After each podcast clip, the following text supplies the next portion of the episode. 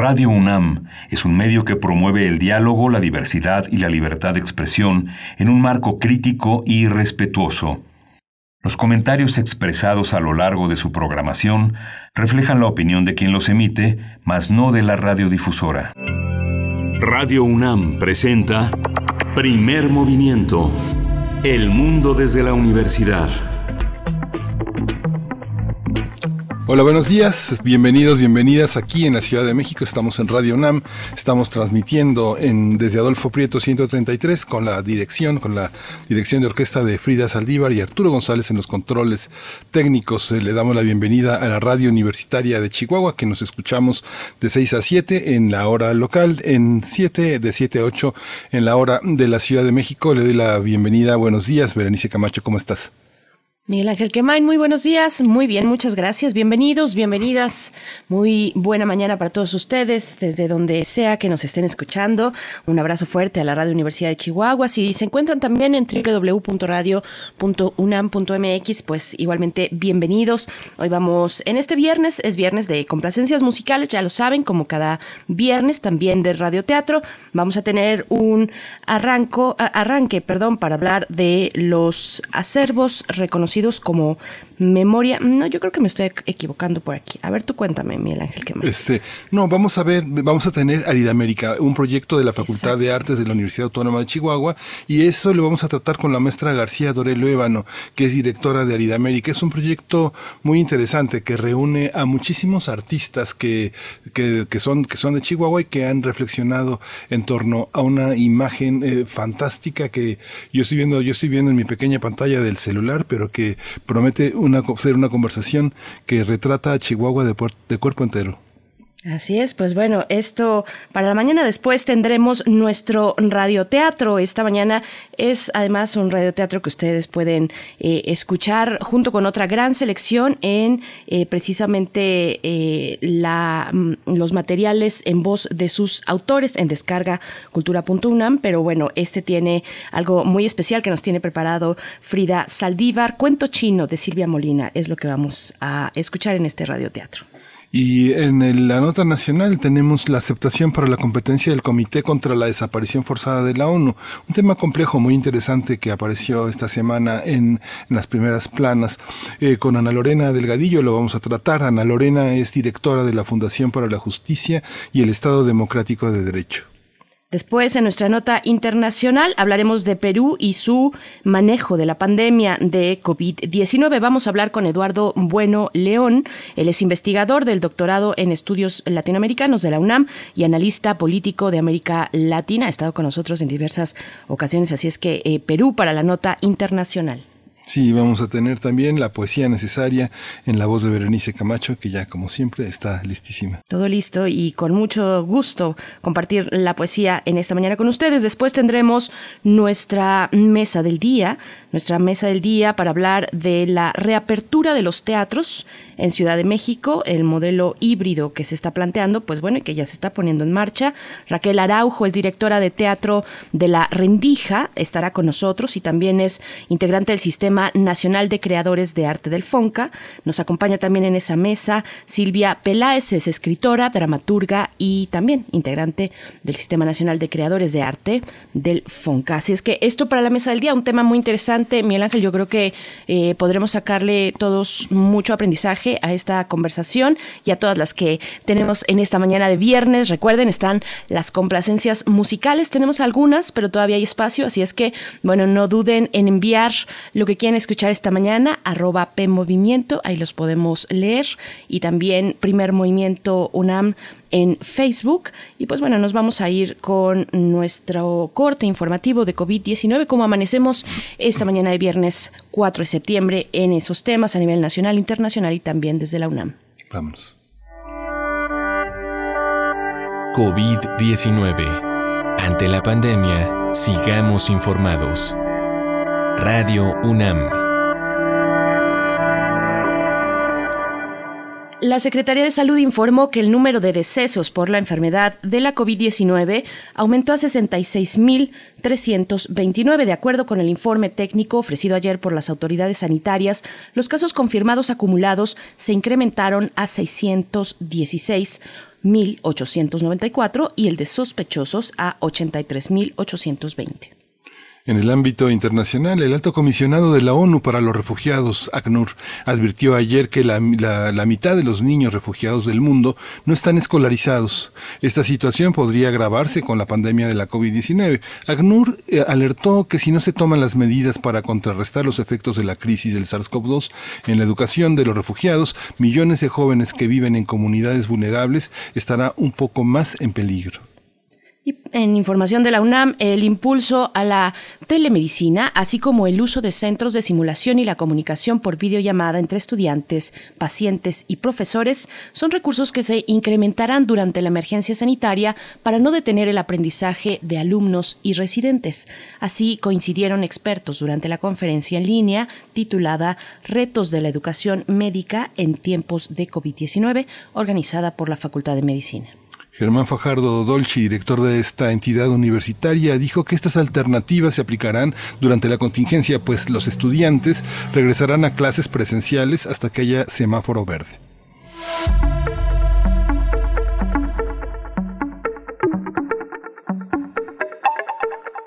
Y nuestra recomendación cultural de esta mañana corre a cargo de la Dirección de Música de nuestra Casa de Estudios, que nos invita a sus ciclos sinfónicos UNAM, que este viernes 4 y viernes también 11 de septiembre, es decir, de la próxima semana, ofrecerán un repertorio interpretado por la Orquesta Filarmónica de la UNAM, la OFUNAM, y la Orquesta Juvenil Universitaria Eduardo Mata, la OJUEM. Así es que, bueno, las obras que serán interpretadas esta quincena son de Alberto Ginastera. La transmisión de los ciclos sinfónicos de la UNAM es a partir de las 12 horas en el canal de YouTube de Música UNAM. Así de sencillo lo pueden encontrar. Y bueno, pues pues así la recomendación cultural de esta mañana, música para hoy y precisamente nos vamos con una selección musical eh, que, hoy la producción nos pone, no, es más bien una recomendación, una, una petición, perdón, de la audiencia, ¿qué es lo que vamos a escuchar? Vamos a escuchar el cuarto movimiento de la novena sinfonía de Beethoven y es de Mayra O. Williams con dedicatoria para el equipo de primer movimiento y también para Mayra Elizondo y de Yanira Morán.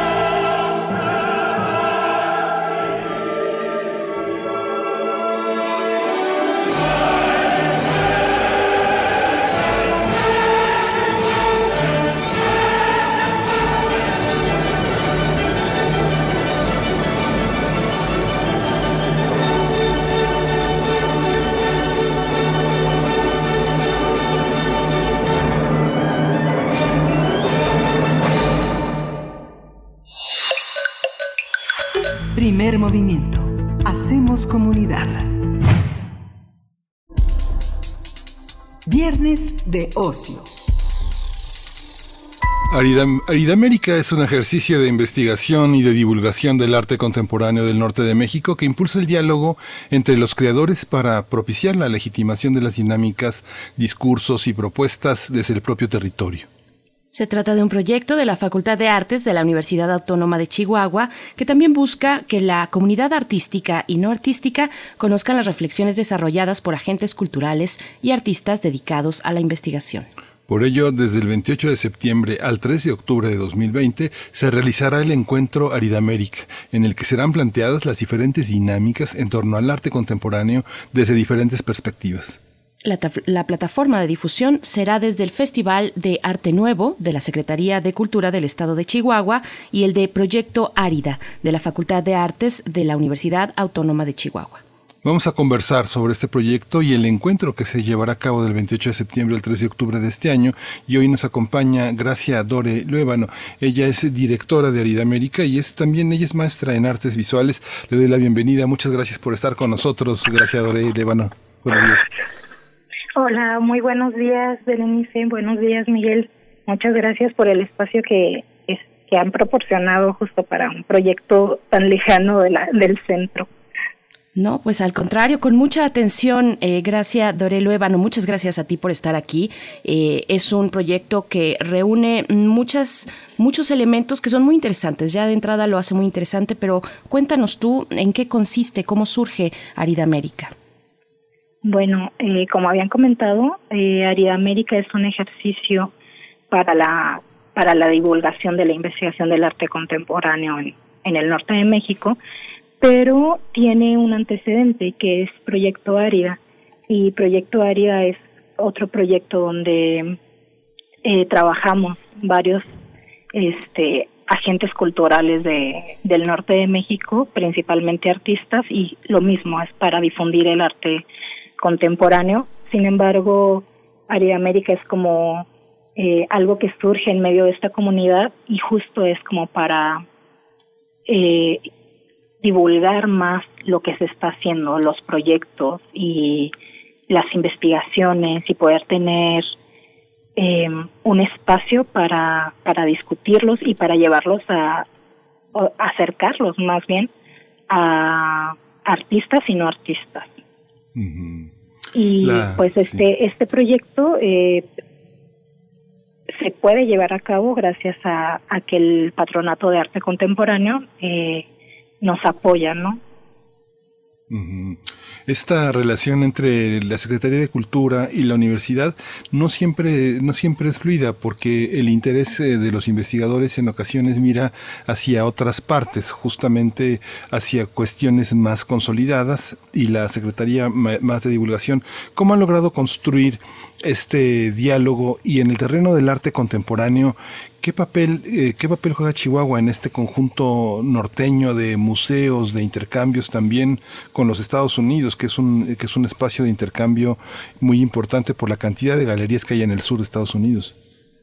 Claro, pues eh, primero en cuanto a la relación con las instituciones, eh, creo que se dan fenómenos muy diferentes eh, en esta parte del país porque no, no hay mucho, ¿no? No eh, es como preciso justo entablar diálogos y, vincularnos como instituciones, ya sea la universidad o ya sea la Secretaría o el Instituto de Cultura o, o incluso las, las personas que estamos trabajando desde lo independiente también, porque es necesario, así no, no nos queda como otra otra salida. Eh, y, y lo mismo creo que es algo que se está generando no solo con los con los eh, vecinos del norte, ¿no? sino con los estados que pertenecemos al norte de México. Creo que justo está habiendo una respuesta necesaria a que por por lo mismo que eh, a veces la o no a veces sino que la cultura sigue muy centralizada tenemos que optar por soluciones o por alternativas de generar como nuestros propios centros y creo que es algo como una primicia de, de Arida América al menos y de, y de muchos otros proyectos, el, el generar eh, legitimación y, y, validación desde nuestro propio territorio, ¿no? Y mucho va como justo con, con esta, pues en generar vínculos entre los demás estados. Eh, con el vecino, acá con Estados Unidos, pues sí, de pronto es difícil. Y sobre todo en estas en la situación en la que estamos ahorita ya ya sea como eh, vincularnos sobre todo físicamente es aún más difícil con la situación de, de contingencia que tenemos ahora. Pero el, el refuerzo que ha tenido lo virtual para podernos eh, conectar con otros estados eso sí ha sido como eh, muy bien aprovechado, creo yo, en, en este tiempo.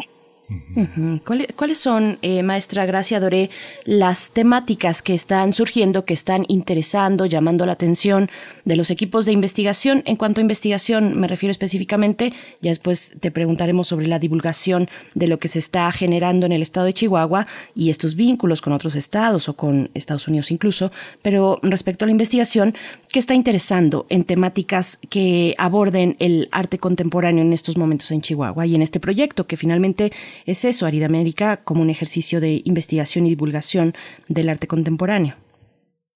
Sí, pues eh, al menos desde, desde América hay tres ejes que están, que están guiando estas, esta serie de charlas y es la historia o los antecedentes, el territorio y la identidad.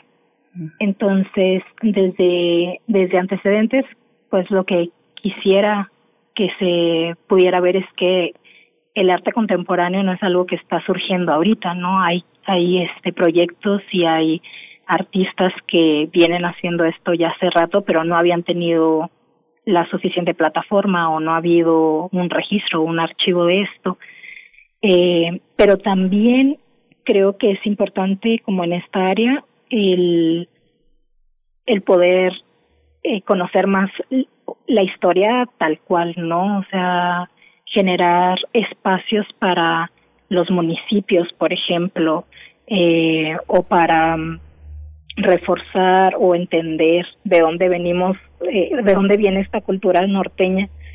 En cuanto a territorio, también, pues somos un, un espacio muy problematizado, entonces también hay ciertas, ciertos temas que nos impactan, yo creo, mucho más que a otras partes del, del, de la República. Por ejemplo, el, el hecho de ser frontera con Estados Unidos, pues ya, ya es en sí un, un gran tema, el narcotráfico, claro. Y también siguen habiendo temas en medio como de la identidad, que es, por ejemplo, el género, que pues ahorita es un tema un tema que debería ser importante para todos, pero que sigue siendo algo muy presente en, en, los discursos de varios artistas y de varios investigadores. Eh, por ejemplo, en, en la participación está Rubia Costa, que Rubia Costa trabaja los temas de, del, de los espacios de producción eh, de mujeres en, en Chihuahua.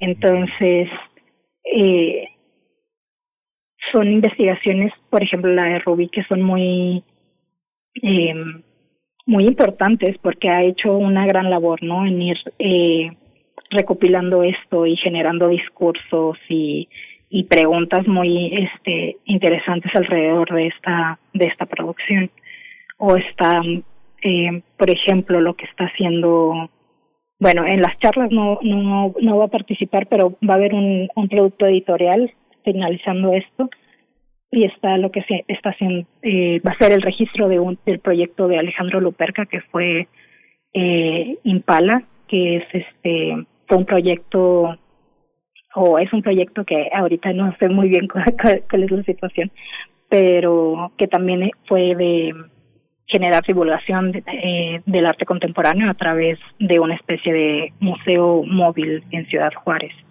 Entonces, la ahora sí que los temas son súper diversos, pero al fin y al cabo todos están conectados como por los mismos ejes eh, que al fin y al cabo sí, sí están un poco ligados del, de la problematización, diría yo.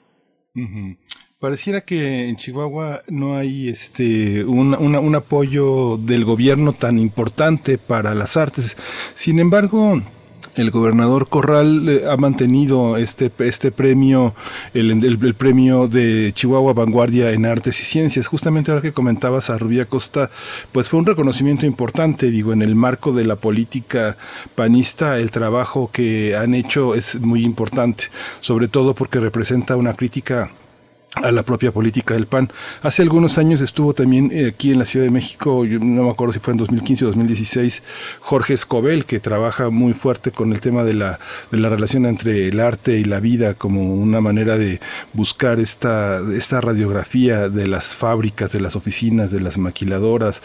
Estaba también esta Tania Anchondo, que eh, hay una parte en la que fotografiar el desierto, pero también fotografiar mujeres ha sido como una cosa muy importante en un momento muy violento de Chihuahua. Cómo, estos artistas se sitúan en la cotidianidad. La gente los conoce, están en los medios, son, son, son, este, son hijos pródigos de su estado o, no, o falta mucho para eso. Híjole, es que sí entra eh, esta parte, ¿no? De, de que el, el norte es un territorio difícil, o sea, no nada más es difícil desde el gobierno, que claro, tiene su parte, ¿no? En, en todo esto de, de hacer que el arte llegue a todos, pero el público es difícil. La, eh, es difícil a veces hacer llegar, eh, de por sí a veces es difícil hacer llegar el arte, el arte contemporáneo todavía a veces es mucho más complicado, pero yo creo que es algo que que ha ido mejorando muchísimo en, en el último en el último tiempo. Y creo que más allá de las instituciones o del gobierno sí se ha generado mucho más una colectividad, una comunidad artística en la que estamos trabajando juntos por hacer los más que se puedan los más esfuerzos posibles para hacer llegar las cosas.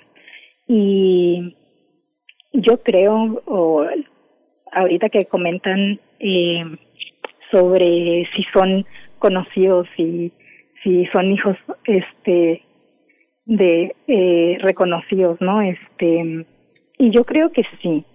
Eh, yo creo que al menos dentro de la comunidad artística son son personajes este o personas diría mejor eh, valoradas por el trabajo que hacen. Y ahorita que mencionaban a Jorge Escobel y, a Tania Anchondo, este, creo que son este agentes necesarios y que han venido también a ser eh, de impacto no o sea, a la comunidad y, y a plantear no otras formas de hacer las cosas Estamos conversando con Gracia Doré ¿no? es directora de Arida América, del proyecto que eh, ahora comentamos y también es maestra en artes visuales.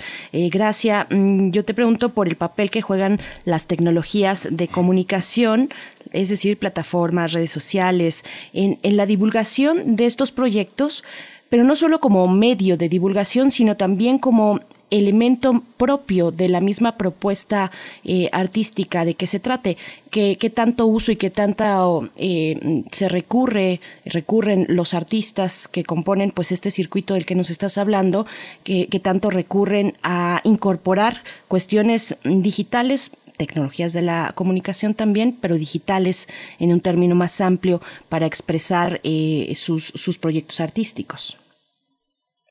Sí, eh, hay, hay varios que recurren a, a, estas, a estas plataformas y, y creo que más que, más que los artistas en sí como recurriendo a estos, a estos espacios, eh, tal, tal vez eh, es por las diferentes dinámicas, pero a mí algo que, que se me ha hecho muy interesante a partir de, de ahora de la contingencia es que acá tenemos muy, pues tenemos este un problema, o no, no sé si es un problema, pero es una situación con los espacios de exposición, ¿no? Y son muy pocos y es muy difícil a veces acceder a ellos como artista eh, que está tratando de sobrevivir de esto.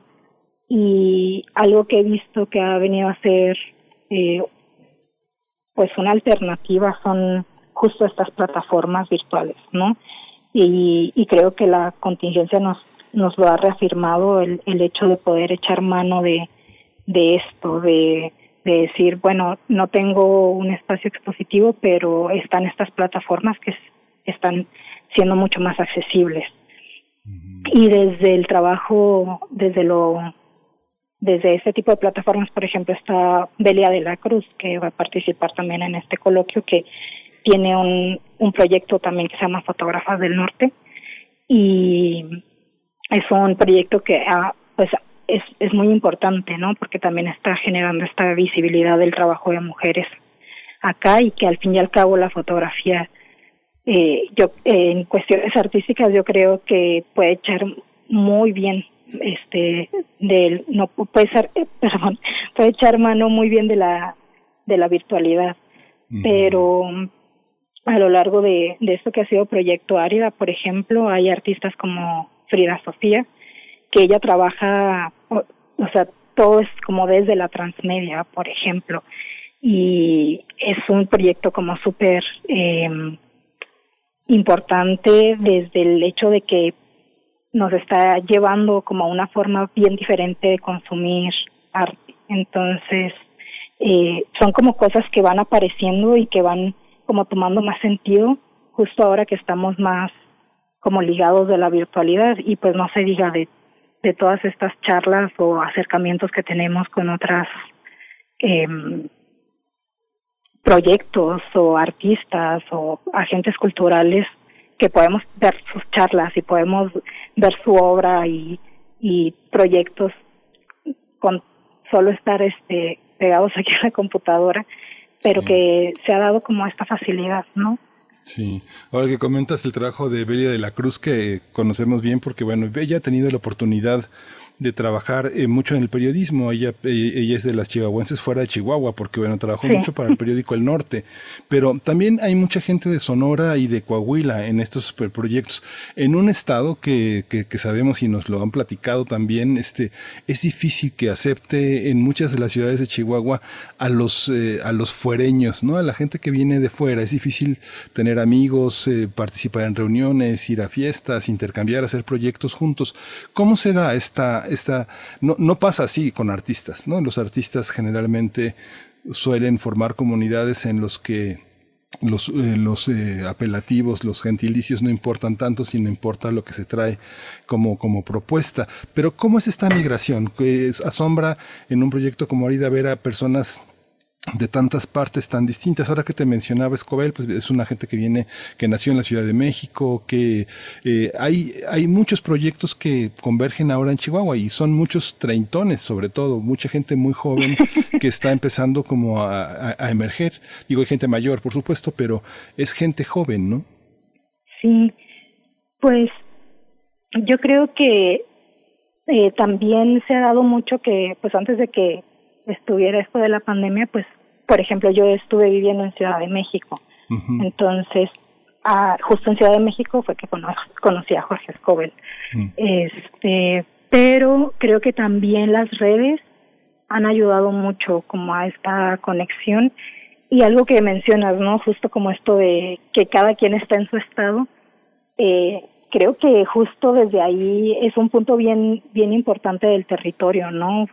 Cuando vivía en Ciudad de México, pues yo, o sea, saliendo de la Ciudad de México ya tenía contacto con un montón de estados, ¿no? Y era a una hora, dos horas, tres horas y mucho, ¿no? Y aquí pasan cuatro horas y todavía no sales del estado, ¿no? Entonces, eso genera que los habitantes de cada estado a veces caigamos justo en estos como super, ser super regionalistas, pero eh, creo que justo es como un punto clave de la virtualidad que se borran un poco esos eh, esos límites o esas fronteras.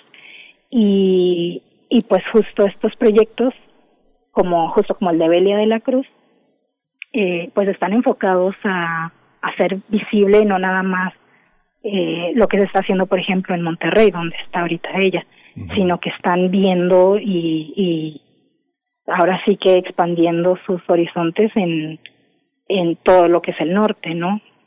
Y lo mismo pasó con Proyecto Árida, que veíamos que muchas de las problemáticas o de los temas que nos importan en Chihuahua, pues estaban pasando también en otros estados. Y, por ejemplo, de ahí ya este hice mucho clic con lo que está haciendo Miriam Salado o con lo que está haciendo Roberto Cárdenas o Marcia Santos, que que pues Miriam es de, de Sonora, Roberto y, y Marcia son de, de Ciudad Juárez, igual que Alejandro Loperta. Entonces, este, fue integrar a los que están trabajando aquí con investigación, como Alejandro Murillo, que fue quien me contactó con ustedes, y eh, a los de aquí de Chihuahua, y fue como justo a ellos mismos decirles quiénes están viendo ustedes que estén generando cosas en el norte, ¿no? Y, y es esto, o sea, como tratar de, de generar vínculos con lo más cercano que tengamos, porque a veces como tratar de generar vínculos con el con el centro, con el sur, pues se convierte en algo más difícil. Ahorita no, ¿verdad? Por la virtualidad, pero sí creo creemos que es necesario generar eh, ese tipo de proyectos desde nuestro propio territorio. Sí por supuesto. Estamos a punto de despedirnos, Gracia, y de que nos comentes también las fechas para poder estar atentos a eh, Aridamérica, este eh, programa que ya tienen y que arrancará pues a finales de septiembre. Eh, estará a partir del 28 de septiembre al 2 de octubre. Pero por supuesto que hablar del territorio cuando se habla de, Chihuahua es casi un tema obligado, ¿no? Por las dimensiones del Estado. Aunque la verdad voy a decir que aquí en Ciudad de México a veces pasan dos horas si estás en el tráfico y no puedes llegar al Estado de México. ¿eh? O sea, las, ahí es todo muy relativo, pero, pero de verdad que, que es muy interesante pensar en el territorio eh, cuando hablamos de Chihuahua, pero cuando dijiste territorio yo también pensé no solamente en la parte geográfica, sino en, eh, en, el ser corporal. Hablabas de las mujeres, por ejemplo, de las mujeres en las en las fábricas, eh, de las mujeres, de los cuerpos de las mujeres, incluso cómo cómo están abordando esta cuestión de territorio. Antes de despedirnos así brevemente, cuéntanos un poco. Bueno, algunas bueno, este es un proyecto de algunas de las chicas que pues, están participando en Área América, como Angélica Chávez y, y Tania Anchondo. Y ellas han trabajado mucho con, con mujeres de la maquila. Y justo eh, Angélica, que también va a participar, eh, nos, nos va a hablar como un, eh, sobre cómo la maquila está siendo un factor este decisivo en muchas cuestiones culturales o, o no de, de Chihuahua y tienen un proyecto muy muy interesante que se llama Procesos de Línea.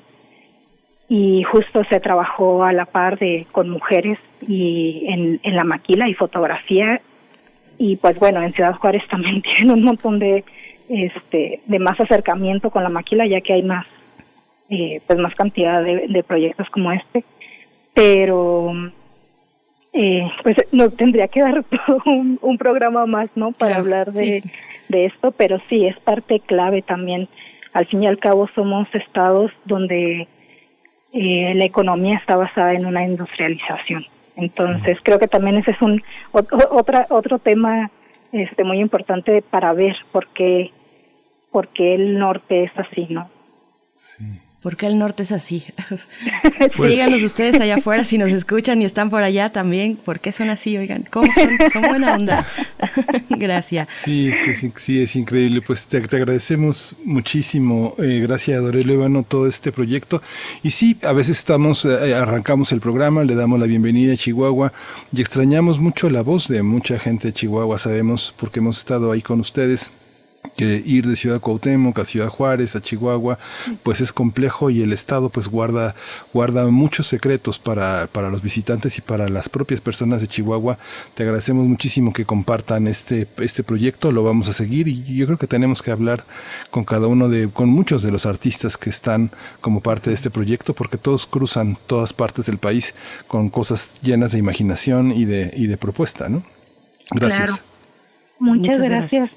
Muchas gracias por el espacio y, y este y pues aquí tienen cuando quieran venir Ciudad Cuauhtémoc ya saben que tiene unas delicias y y todo así así como decimos por qué somos así también tenemos cosas muy bonitas. Sí, es parte están muy invitados. Es parte de ser así. Eh, gracias. Nada más, muy brevemente, ¿dónde podemos seguir este proyecto que de nuevo arranca el 28 de septiembre hasta el 2 de octubre? Sí, pues eh, Arida América va a estar ligado al Festival de Arte Nuevo, que es de la Secretaría de Cultura del Estado de Chihuahua. Entonces, en todas sus plataformas, en las plataformas del Festival de Arte Nuevo, y en la plataforma de Proyecto Árida en Instagram y en Facebook vamos a estar eh, pasando los links de las charlas y este y, en, y tal cual en, en, la, en la plataforma del Festival de Arte Nuevo va a estar también todas las charlas. Entonces ahora sí que tienen cualquier plataforma que sea de su gusto eh, Facebook Instagram también está la, la página del, del festival este cualquiera que les acomode mejor, ahí vamos a estar del 28 al 2 del 28 de septiembre al 2 de octubre en el en el horario de de la una de la tarde a las 2 de la tarde, que es el horario del centro. Horario del centro. Muy bien. Pues gracias, Dorelo Ébano. Muchísimas gracias por estar aquí esta mañana muy temprano. Por allá son las 6 de la mañana con 43 minutos.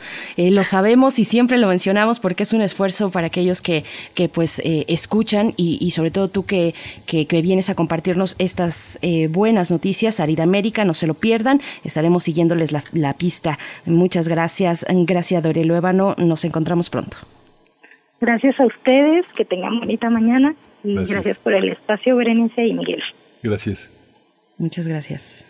Bien, pues por aquí en redes sociales, Miguel Ángel nos escribe Selene Velázquez, que siempre está muy atenta. Te mandamos un, abrazo muy fuerte, Selene. Eh, qué gusto leerte. Dice: Me acabo de emocionar un montón al escuchar nombrar a Belia y a fotógrafas del norte. Ha hecho un súper esfuerzo para juntarnos a muchas. Gracias también por entrevistar a Proyecto Arido América. Pues bueno, muchas gracias a ti por escribir, Selene. Y pues vamos a seguirles la pista. Lo que decías, Miguel Ángel, sería muy interesante poder conversar con estos artistas que están convocados a este proyecto de Arida América. Pueden encontrar también en arroba festival nuevo pues mucha más información. Esa es la cuenta de Twitter, Miguel Ángel. Sí, es extraordinario el trabajo. Este, yo he tenido oportunidad de conocer algunas de las de los, de los trabajos que ha mencionado ha mencionado Gracia Doré. Justamente, eh, yo no conozco personalmente a Alejandro eh, Murillo, pero eh, tiene un espacio en Instagram que se llama Fugitivo 5. La, propia, este, la, propia Tania, que son como fotógrafos, gente que ha hecho pues un trabajo muy, muy destacado, muy valiente, porque además pararse en Ciudad Juárez, como lo ha hecho Marcia Montes, participando en teatro, participando en revistas, participando en cuestiones plásticas, pues no es nada fácil, porque sí eso sí fue una capital de los feminicidios y es un lugar muy hostil por la propia seguridad pública, es tremendo andar. Yo he rolado con gente muy joven que, que, tiene miedo de mirar a los ojos a los policías, a la gente que está en las fuerzas públicas.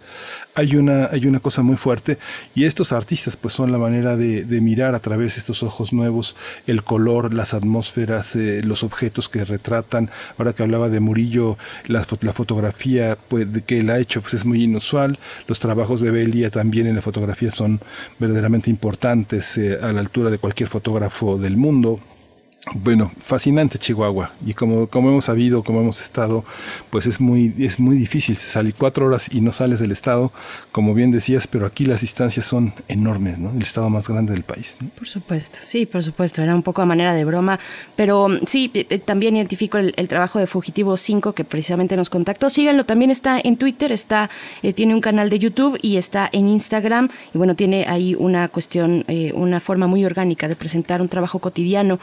Muy interesante lo que hace. Así es que bueno, vamos a ir con el radioteatro de esta mañana, Miguel Ángel. Sí, el teatro es, eh, lo, eligió Frida, es, es eh, justamente de una escritora que viene del norte.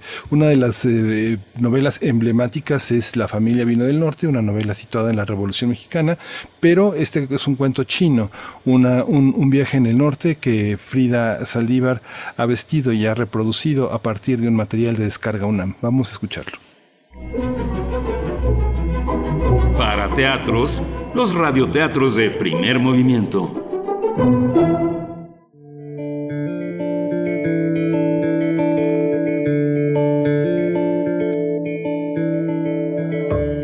Cuento chino. Silvia Molina.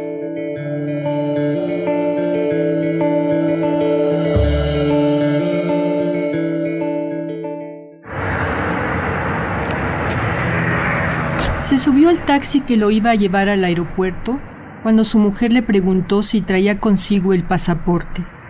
Le dijo que no, que no iba a tener tiempo de cruzar la frontera.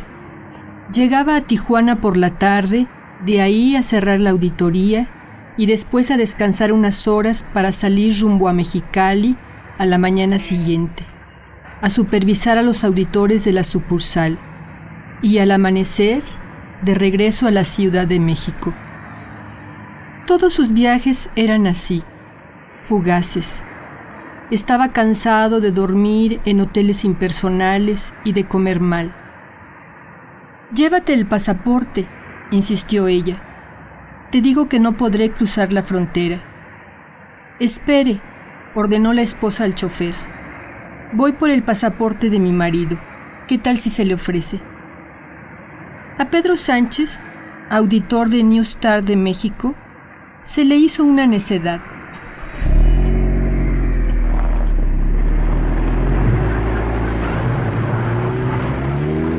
Llegó a Tijuana a las 4 de la tarde.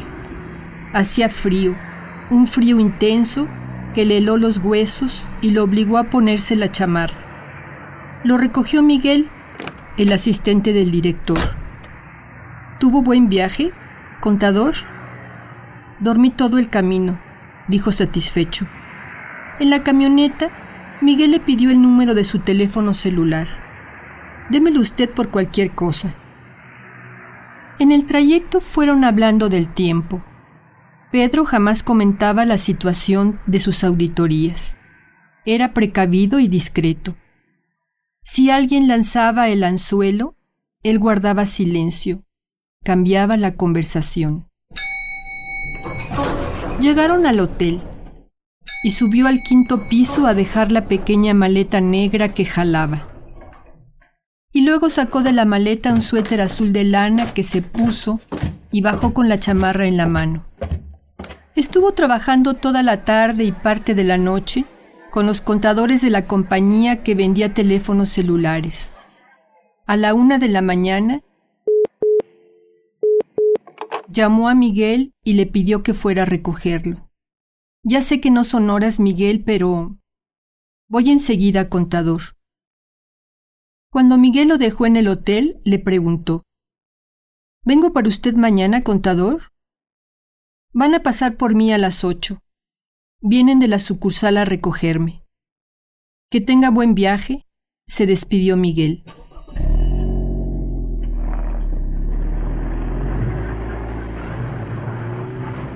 Antes de dormir, Pedro pasó al centro de negocios del hotel y envió por fax a su director en México el resultado de la auditoría.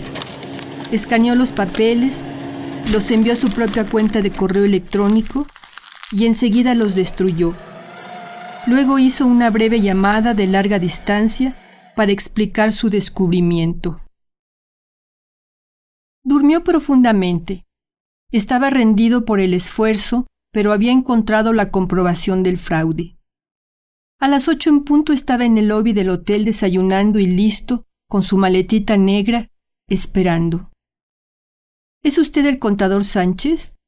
le preguntó un hombre cercano a los cuarenta años. ¿Quién es usted?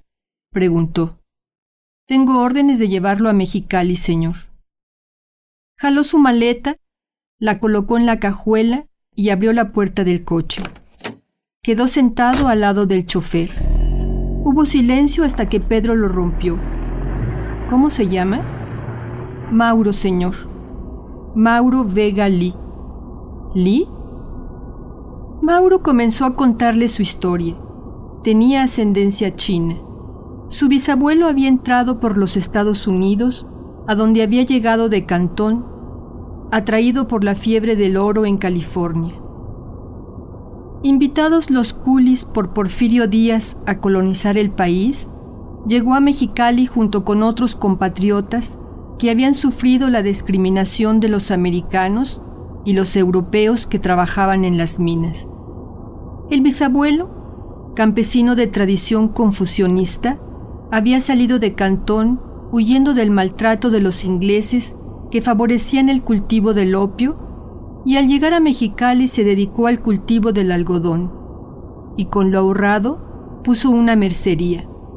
Los chinos de Mexicali se habían multiplicado como conejos y vivían escondidos en las trastiendas, las mujeres sobre todo. Su padre, un empleado del ayuntamiento, jugando fútbol, había volado la pelota sobre la barda de la familia Lee. Montó para ver dónde había caído y descubrió unas chinitas lavando ropa. Todas corrieron a esconderse, menos una joven alta y espigada que sacudió el agua enjabonada de sus manos, caminó hacia la pelota, la tomó y la aventó del otro lado de la barda. Casi no hablaba español. Era cierto, Mauro tenía los ojos ligeramente jalados, además de aquel color amarillento matizado por el sol. Tomaron la carretera. A poco rato, las montañas de la Rumorosa los recibieron imponentes. Pedro admiraba aquel paisaje desértico, las montañas de piedra, los picos, los colores cobrizos de las rocas. El viento era tan fuerte que intentaba mover el coche. Pedro Sánchez iba escuchando la historia de los chinos en Baja California mientras disfrutaba el panorama hasta que de pronto sonó su celular. ¿Contador Sánchez? ¿Quién habla? Miguel Contador. ¿Dónde está? En la carretera, dijo. Camino a Mexicali. Hubo un silencio. ¿Miguel? En el hotel está la camioneta que fue a recogerlo, contador. ¿Con quién anda? No se asustó. El hombre a su lado no parecía un secuestrador, y su historia era, más que un cuento, vivida. Mauro conocía bien los laberintos del contrabando humano, los chinos que heredaban los pasaportes y los papeles, los que nunca habían aprendido una palabra de español, lo escurridizo de los hombres. Estoy con Mauro, respondió. ¿Mauro? Mauro Vega Lee, de los chinos Lee de Mexicali. Un momento, contador, no cuelgue, dijo la voz inquieta de Miguel. Pedro sabía que Miguel estaba verificando si el nombre del chino que iba a su lado era conocido. Pensó en el fraude que había detectado y un ligero escalofrío le recorrió el cuerpo. No hay ningún Vega en la sucursal y mucho menos un Lee. Los Lee no son de Mexicali, contador. Hubo otro largo silencio. La carretera a Mexicali está cerrada por una tormenta de nieve, contador. No puede ser. Por ella vamos. ¿Qué pasa? preguntó el conductor. Piensan que me trae secuestrado, respondió con naturalidad. Mauro Vega Lee no se inmutó, ni sonrió, ni puso un gesto de seriedad. Siguió concentrado en el volante. Miguel insistió. La carretera de la Rumorosa está cerrada por tormenta de nieve. ¿Entiende? Así que no va por la Rumorosa. Le repito que la camioneta que mandaron de Mexicali por usted está esperándolo en el hotel. Al no encontrarlo, llamaron a la dirección porque pensaron que andaba conmigo. Me mandó el director al hotel a ver qué pasaba. Se volvió hacia Mauro y por un momento dudó, pero le soltó de golpe. ¿Me trae secuestrado, Mauro? Dicen que la carretera a Mexicali está cerrada por una tormenta de nieve. Por toda respuesta, Pedro escuchó. Venimos por ella. Venimos por la rumorosa, insistió al teléfono. ¿No se ve un letrero por ahí, contador? ¿Un anuncio? ¿Algo que nos sirva para ubicarlo? En realidad, ya lo había estado buscando porque le acababa de despertar el miedo. De pronto se dio cuenta que el chino Lee no había contestado completa su pregunta. No, no hay ningún letrero. Voy a colgar y si ve algún letrero me llama. Volvió la conversación de los chinos para aparentar tranquilidad. Los chinos encerrados, una enfermera cómplice que se internaba por las colonias marginales, por casas secretas para atender a los enfermos llegados de contrabando ningún letrero en la carretera, ninguna seña de tormenta de nieve, ninguna. Habían pasado 15 minutos y decidió marcarle a Miguel cuando sonó el teléfono, pues ya investigamos la noticia en la radio y efectivamente la carretera está cerrada por la tormenta de nieve. Pedro Sánchez guardó silencio, pero de pronto unos delicados copos de nieve empezaron a caer. Está nevando, Miguel, Descansó. Buena señal, contador. Le llamo en un rato. No habían pasado ni cinco minutos cuando llegaron a un punto en que la carretera estaba efectivamente cerrada. Entonces el chino Lee le preguntó si traía consigo el pasaporte para cruzar por Tecate y el contador Sánchez recordó la insistencia de su mujer. Apenas dieron vuelta, el chino Lee sacó su teléfono celular y marcó un número. Cambio de carretera por tormenta de nieve. Voy a llegar tarde a comer, pero sin novedad, dijo y colgó. Una llamada extraña le pareció al contador Sánchez y empezó a dudar de su acompañante. ¿A quién le había hablado? No parecía que a un familiar, desde luego. ¿Cómo iremos? Por Caléxico, señor. El contador Sánchez subió el zipper de su chamarra recargó la cabeza en el cabezal del asiento y cerró los ojos. No podía hacer nada. Estaba a merced del conductor quien fuera. No podía abrir la puerta y tirarse, no aguantaría el frío ni el viento que lo hacía más intenso. El chino le condujo en silencio. Atrás se habían quedado la nieve y las historias de los chinos hasta que al llegar a la garita de Tecate el agente aduanal les pidió sus papeles. Mauro Vegalí mostró, sin entregarla, una identificación que parecía una tarjeta de residente. Enseguida el agente miró a Pedro Sánchez que mantenía las manos en las bolsas de la chamarra. ¿Pasaporte? No traigo, señor, contestó Pedro Sánchez y abrió la puerta del coche para bajarse.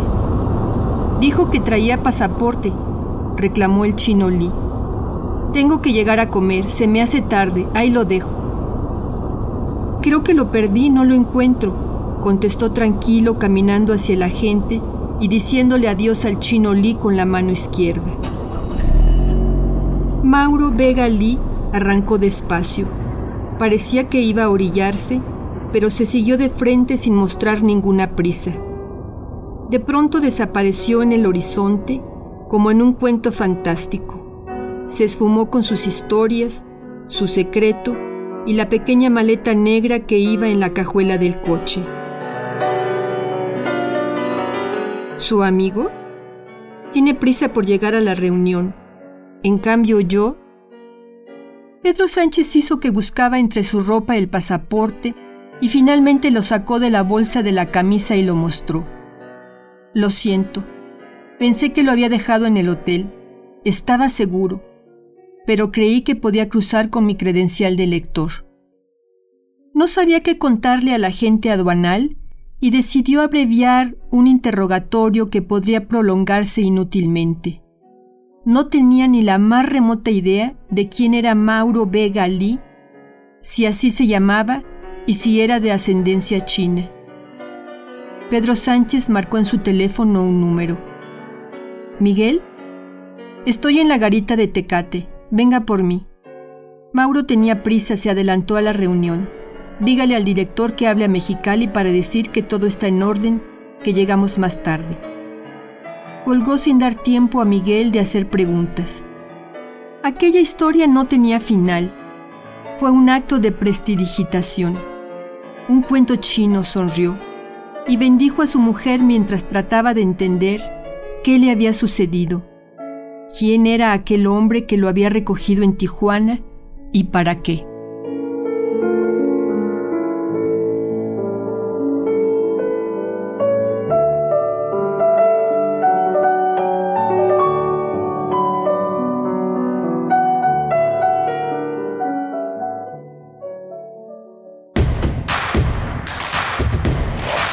En redes sociales. Encuéntranos en Facebook como Primer Movimiento y en Twitter como arroba PMovimiento. Hagamos comunidad.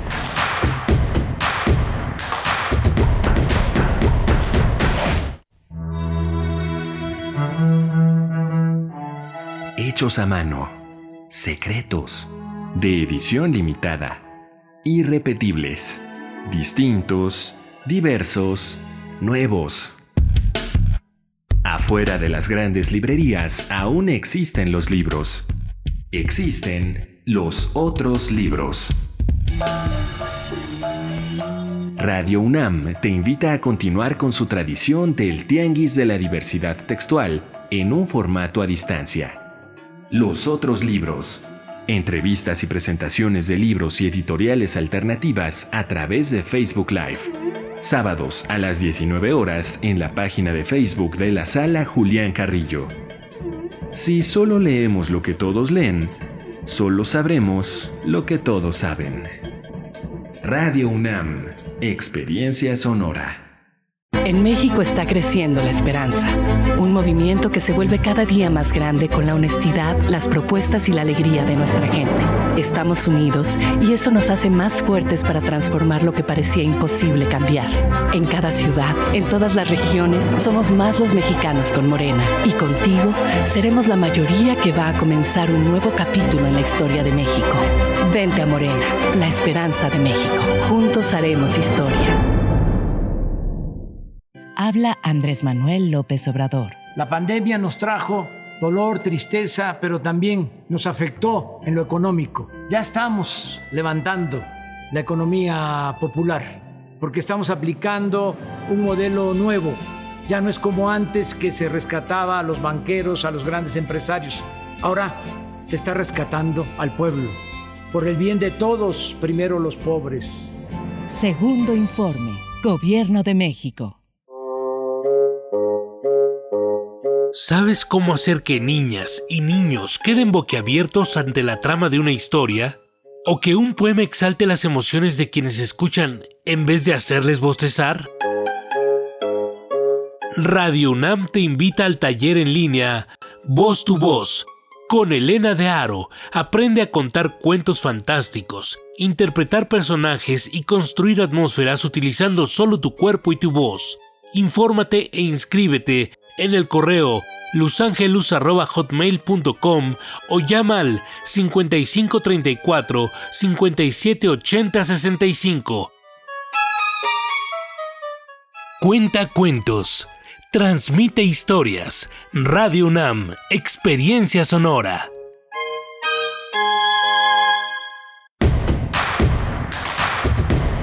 Queremos escucharte. Llámanos al 55 36 43 39 y al 55 36 89 89. Primer movimiento. Hacemos comunidad.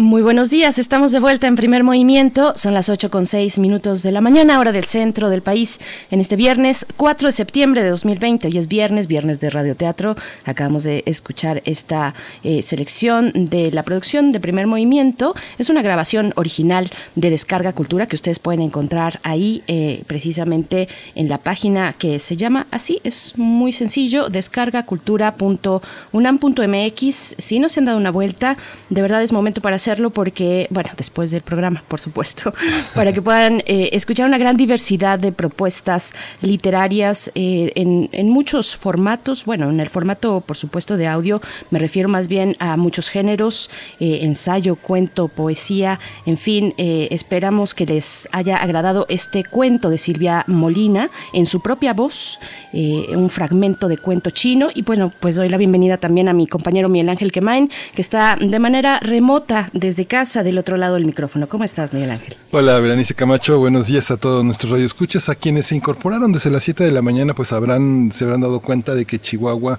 eh, tiene una gran presencia también en el arte, en la cultura nacional y ahora justamente también está en el escenario de la narrativa de Silvia Molina, de muchos autores, Ignacio Solares, Víctor Hugo Rascombanda, Jesús Gardea, muchos, muchos chihuahuenses muy ilustres, muy importantes y que nos han dado también una lengua, una lengua que viene del norte fascinante. Pero también eh, hoy vemos en las primeras planas eh, de los periódicos nacionales podemos distinguir quiénes publican y quiénes no publican. El, esta conferencia que hizo justamente César Peniche, que sostuvo la idea de que este fiscal de Chihuahua, de que 13.7 millones de de pesos fueron desviados a las cuentas de Salinas de Gortari, que fue un procedimiento regular de triangulación por parte del abogado Collado, tan acostumbrado a atender a clientes como Diego Fernández Ceballos, Raúl Salinas, Enrique Peña Nieto, Mario Villanueva, Carlos Romero de Champs,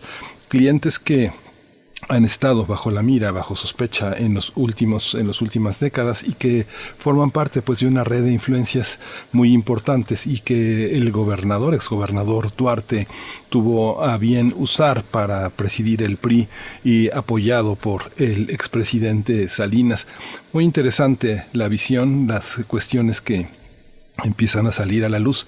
Y bueno Chihuahua es el protagonista de esta de esta visión por demás por demás interesante en torno a esta figura que está ahora también presa desde el 8 de julio pasado y en espera de ser extraditado a México para que responda ante las autoridades de Chihuahua y las federales por acusaciones de actos de corrupción. Este César Duarte que fue gobernador que tuvo la confianza de los chihuahuenses según esto para para ejercer el poder y gobernar un estado tan importante, tan noble y tan herido como Chihuahua.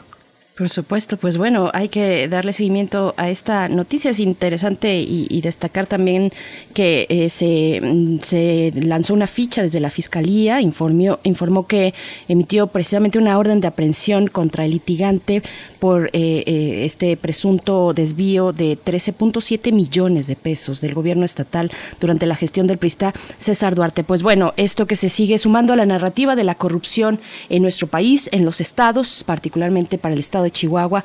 Y bien, pues estamos, estamos ya en esta segunda hora donde vamos a tener, primero le damos la bienvenida a la radio Nicolait. Muchas gracias por escucharnos, por eh, sintonizar el 104.3, es la manera en la que llegamos a Morelia.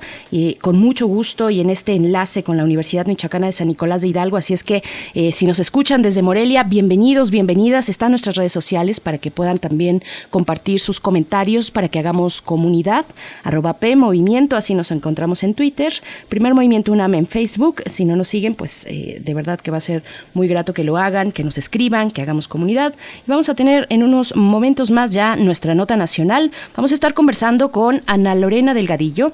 Ella es directora de Fundación para la Justicia y el Estado Democrático de Derecho y hablaremos de esta aceptación para la competencia del Comité contra la Desaparición Forzada de la ONU en nuestro país. Así es que vamos a ver de qué se trata, cuáles son los alcances, de que se acepte esta competencia en un tema que es eh, tan importante como el de la desaparición forzada en México. Así es que bueno, va a ser una nota nacional muy interesante que, que podremos y que hemos contrastado y que muchos análisis han contrastado con el informe del presidente de la República, el segundo informe de gobierno de Andrés Manuel López Obrador. Así es que bueno, esta es una noticia eh, interesante. Ya veremos los, los alcances. Ayer que platicábamos con Jacobo Dayan, pues él no tenía eh, tantas eh, expectativas, digamos, sí lo veía como algo importante, pero finalmente es una cuestión, eh, una instancia que no tiene como vulgar o como comúnmente se le dice, no tiene dientes. Así es que bueno, vamos a ver de qué se trata, Miguel Ángel.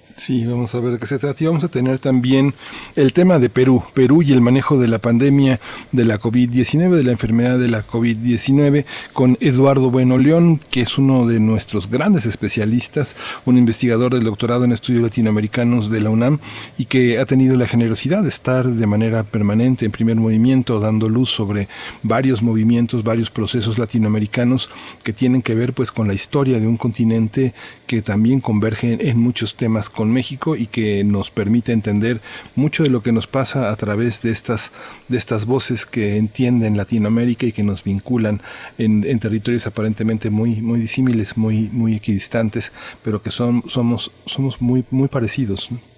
Por supuesto, pues bueno, vamos con nuestra nota nacional. Vamos directo.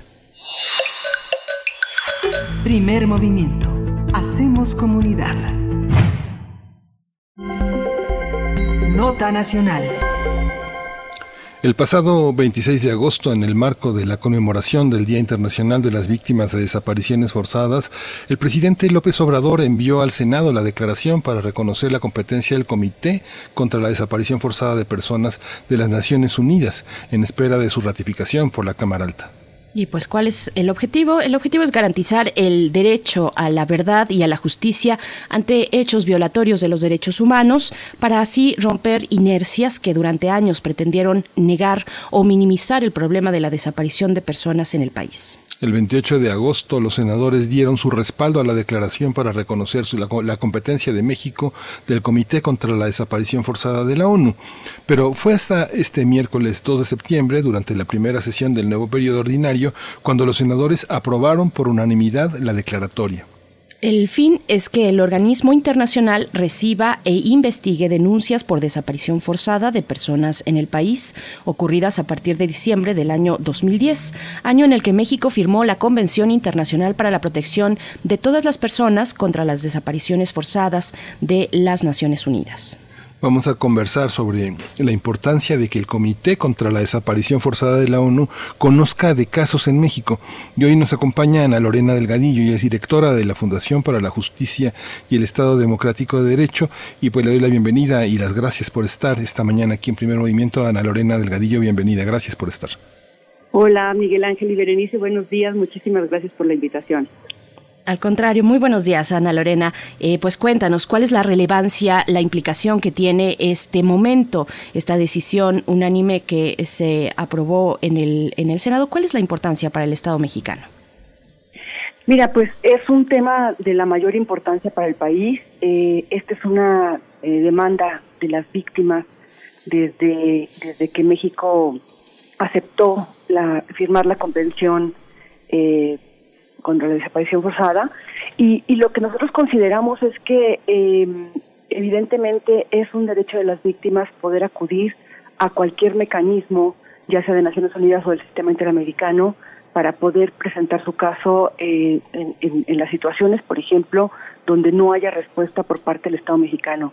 En un país donde tenemos eh, cerca de 73 mil personas desaparecidas en México, este, de acuerdo a las últimas cifras, y, donde evidentemente una de las cosas que más se ha remarcado desde los colectivos de víctimas y desde las organizaciones que les ha acompañado es la ausencia de medidas concretas para la búsqueda y la ausencia también de medidas efectivas para la investigación, eh, tener el respaldo de, del comité para conocer casos individuales es muy relevante.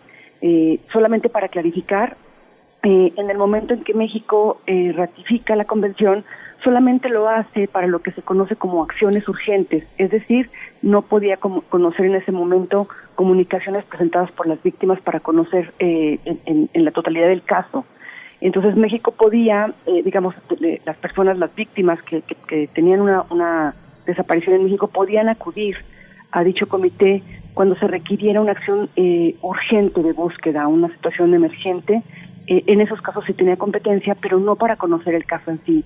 Y, bueno, lo que es importante eh, también destacar es que mm, para acudir a, eso también para el auditorio que nos está escuchando, para que las víctimas puedan acudir a, presentar su caso al comité, se tienen que haber agotado los recursos internos. Y en esta parte es importante decir eh, que el tema de los del agotamiento de recursos internos eh, en la mayoría de, lo que hemos nosotros caminado también con, la víctima, con las víctimas del país, con las víctimas migrantes, en la mayoría de los casos lo que sabemos es que son las víctimas quienes han ido a poner la denuncia, quienes han solicitado la búsqueda, son las víctimas quienes han estado presentando las pruebas que se requieren, quienes han estado en el terreno haciendo la búsqueda.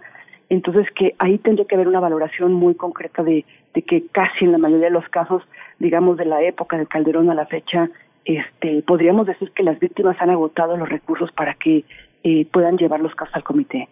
Sí. Es que el significado, Ana Lorena, es que hay la posibilidad de reabrir los casos y justamente en esa triangulación poder cuestionar a las autoridades que todavía gobiernan. Hay una red, hay una red de criminal que todavía gobierna eh, no solo desde el centro, sino desde muchas partes del país y que ha contribuido a cerrar casos, a que ya no tengan voz y a dar por, por concluida una indagación en la que permanecen llorando, llorando todos los días muchas víctimas, ¿no? Y que este organismo permite reabrir, eh, orientar la investigación hacia autoridades eh, que confiamos sean más honestas, ¿no? Sí, lo que lo que nosotros hemos visto, pues Miguel Ángel, con el nivel de impunidad que existe en México, no eh, superior al 99%, eh, eh, digamos, con ustedes hemos platicado, no, que, que lo que nosotros consideramos es que evidentemente durante la época del PRI, este, se armó toda una maquinaria de impunidad en la fiscalía, no, para que no se investigara, para que no se recibieran los casos. Eh, a nosotros que acompañamos también casos ya desde hace varios años, pues lo que nos tocaba ver es que en principio llegaban las víctimas a denunciar y, había una duda, se les victimizaba, se, les decía que posiblemente era porque estaban coludidos con el crimen organizado. En el tema de las mujeres también estigmatizar por, temas de género el tema de la desaparición. Y lo que veíamos es que también se disfrazaron muchísimo las cifras, ¿no? O sea, llegar a un número mm, medianamente consensuado de cuáles son eh, las víctimas de desaparición en el país es todavía una, una cifra en construcción. Este, se dice que son cerca de 73 mil, pero lo que pasaba, eh, digamos, en, en la época de Calderón, pero también en la época de, de Peña Nieto, es que cuando las víctimas llegaban a denunciar, este, se les decía o se les clasificaba como ausencia, como no localización, como si la desaparición fuera voluntaria. Entonces, no tenemos, es por eso que también la cifra no es clara, porque las clasificaciones no se hicieron de acuerdo a, los estándares internacionales. Y entonces, eh, aquí hubo una visita muy importante del grupo de trabajo de desaparición forzada, ¿no? Que lo que decía el, grupo de trabajo era, eh, las autoridades no pueden negar que haya un caso de desaparición mientras no se haya investigado. Y esta es una de las grandes deudas que se tienen actualmente. Este, no hay estrategias claras para investigar la desaparición de las personas. Se sigue investigando caso por caso. Esto también lo hemos platicado con ustedes, o sea, en los casos de los migrantes, pero también en todos los demás casos. Se investiga caso por caso. Eh, no, no se trata de ver, por ejemplo, en determinadas zonas este, cuáles son los grupos criminales que estaban actuando, hasta dónde llegaba la colusión del Estado mexicano para que esto llegara a suceder, cuáles fueron las condiciones políticas y sociales que permitieron todo esto. Es decir, eh, México no va a poder prevenir las desapariciones hasta que no tengamos claro qué fue lo que pasó durante la época de Calderón, durante la época de Peña Nieto y qué sigue pasando, ¿no? Porque, eh, digamos, eh, sigue habiendo casos todavía de desaparición y sigue habiendo en, en el país una cantidad de fosas que ni siquiera se han salido a buscar. Aquí el papel de la Comisión Nacional de Búsqueda, de, Búsqueda es muy relevante. Sabemos que están haciendo algunos esfuerzos, pero hasta la fecha si hay un caso emergente, eh, todavía las víctimas encuentran muchísimas dificultades para que pueda haber una búsqueda inmediata y no se diga en los casos del pasado, ¿no? Ana Lorena, ¿a qué, se, ¿a qué se le obliga a México o qué admite cuando firma esta Convención Internacional eh, para la Protección de todas las Personas contra Desapariciones Forzadas, esto de la ONU? Pero también eso por un lado y por otro preguntarte, bueno, esa, esa convención se firma en el año 2010, también este acuerdo que, del que ahora hablamos eh, parte de ese año, eh, es decir, toma en consideración los casos ocurridos durante, dos, bueno, a partir de diciembre de 2010, porque hacia atrás también, o sea, ¿qué, qué pasa con esos años? Eh, el operativo conjunto Michoacán inicia en diciembre de 2006, si mal no recuerdo, eh, y, vaya, es un, es un momento, son, son pocos años, pero son muy intensos y muy, y muy, es un periodo muy sanguinario en nuestro país también, 2008, eh, 2010. Eh, ¿Cómo ver esta cuestión? Sí, evidentemente, o sea, lo que se le obliga a México aquí, en primer lugar, pues es a tomar medidas en el tema de la desaparición, esto desde que firmó la convención, este, medidas para prevenir, medidas para investigar, pero sobre todo medidas para buscar a las personas.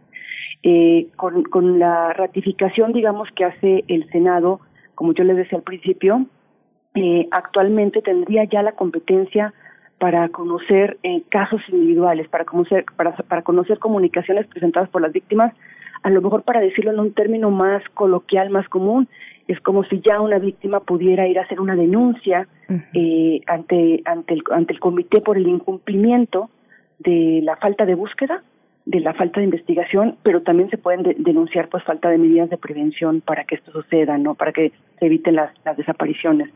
Este se puede presentar esa denuncia. Lo que se pide es evidentemente que haya un agotamiento de recursos internos. Esto qué significaría para nuestro auditorio pues evidentemente eh, primero se tiene que ir a denunciar aquí localmente, se tiene que pedir la intervención de las autoridades encargadas de la búsqueda.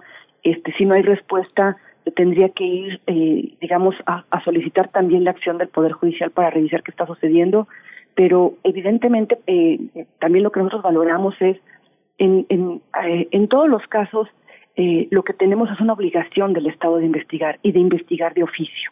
O sea, ni siquiera tendríamos que esperar a que haya una denuncia porque el Estado está consciente de la cantidad de casos que hay de desaparición y tendría que iniciar de oficio estas denuncias. Eh, y, y, y para los casos, digamos, hay una cosa que es muy importante tener en cuenta en términos de, de, de la temporalidad para presentar los casos, ¿no?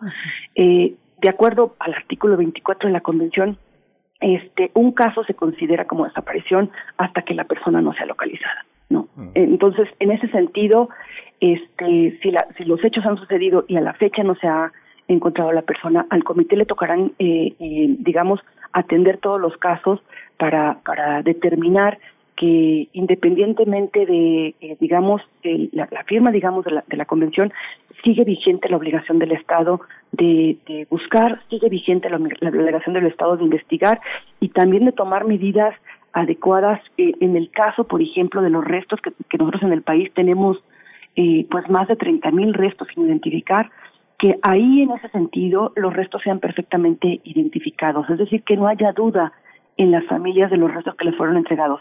Nosotros, por ejemplo, desde los casos que acompañamos, eh, platicaba con ustedes ahora a raíz de los 10 años de la masacre de los 72, uh -huh. tenemos casos donde eh, de esta masacre donde los casos están todavía sin, restos que están sin identificar, pero también tenemos casos donde las familias recibieron restos eh, y no tienen la certeza de que esos restos les pertenezcan. Entonces, eh, digamos, bajo el artículo 24 existe todavía la responsabilidad del Estado mexicano de hacer todas las diligencias para garantizar a las familias que los restos que han recibido les pertenecen a sus familiares.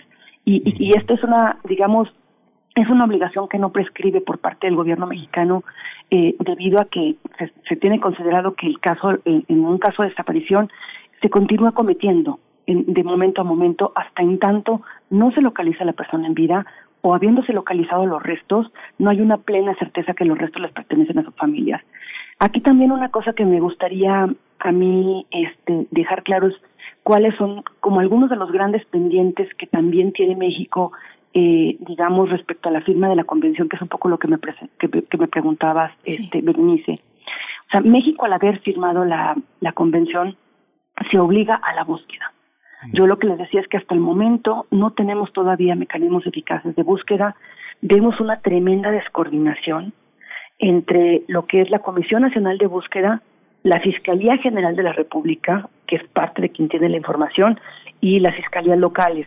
Nosotros, por ejemplo, hemos visto actualmente manifestaciones de víctimas en, en, en Morelos, donde las víctimas lo, lo que están pidiendo es que la información que tiene la Fiscalía sea enviada a la Comisión Local para que pueda tener toda la información, para que se pueda empezar a hacer una investigación pues más en contexto, no caso por caso, y hay una resistencia.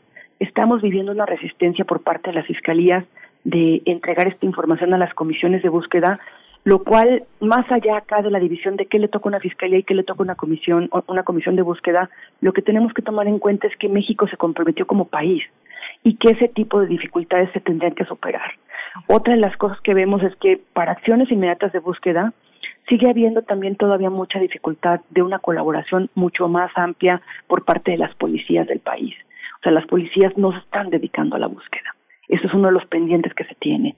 Y en el tema de investigación, como yo les decía, pues al haber firmado la convención, México se obliga a investigar qué fue lo que pasó con estos casos, hablando concretamente, eh, digamos, en los casos donde hay una actuación directa del Estado para desaparecer a las personas, pero también de acuerdo al artículo 3 entrarían todos los casos, porque el artículo 3 lo que habla es que se tienen que investigar este todas las conductas que se clasifican como desaparición y en este caso, eh, digamos, aunque haya o, no ha habido, digamos, más allá del tema de hasta dónde llega la actuación del Estado, todos los casos tendrían que ser investigados. Entonces, eh, la investigación, la búsqueda, la prevención y las medidas de reparación eh, son parte de las obligaciones que México ha asumido bajo esta convención.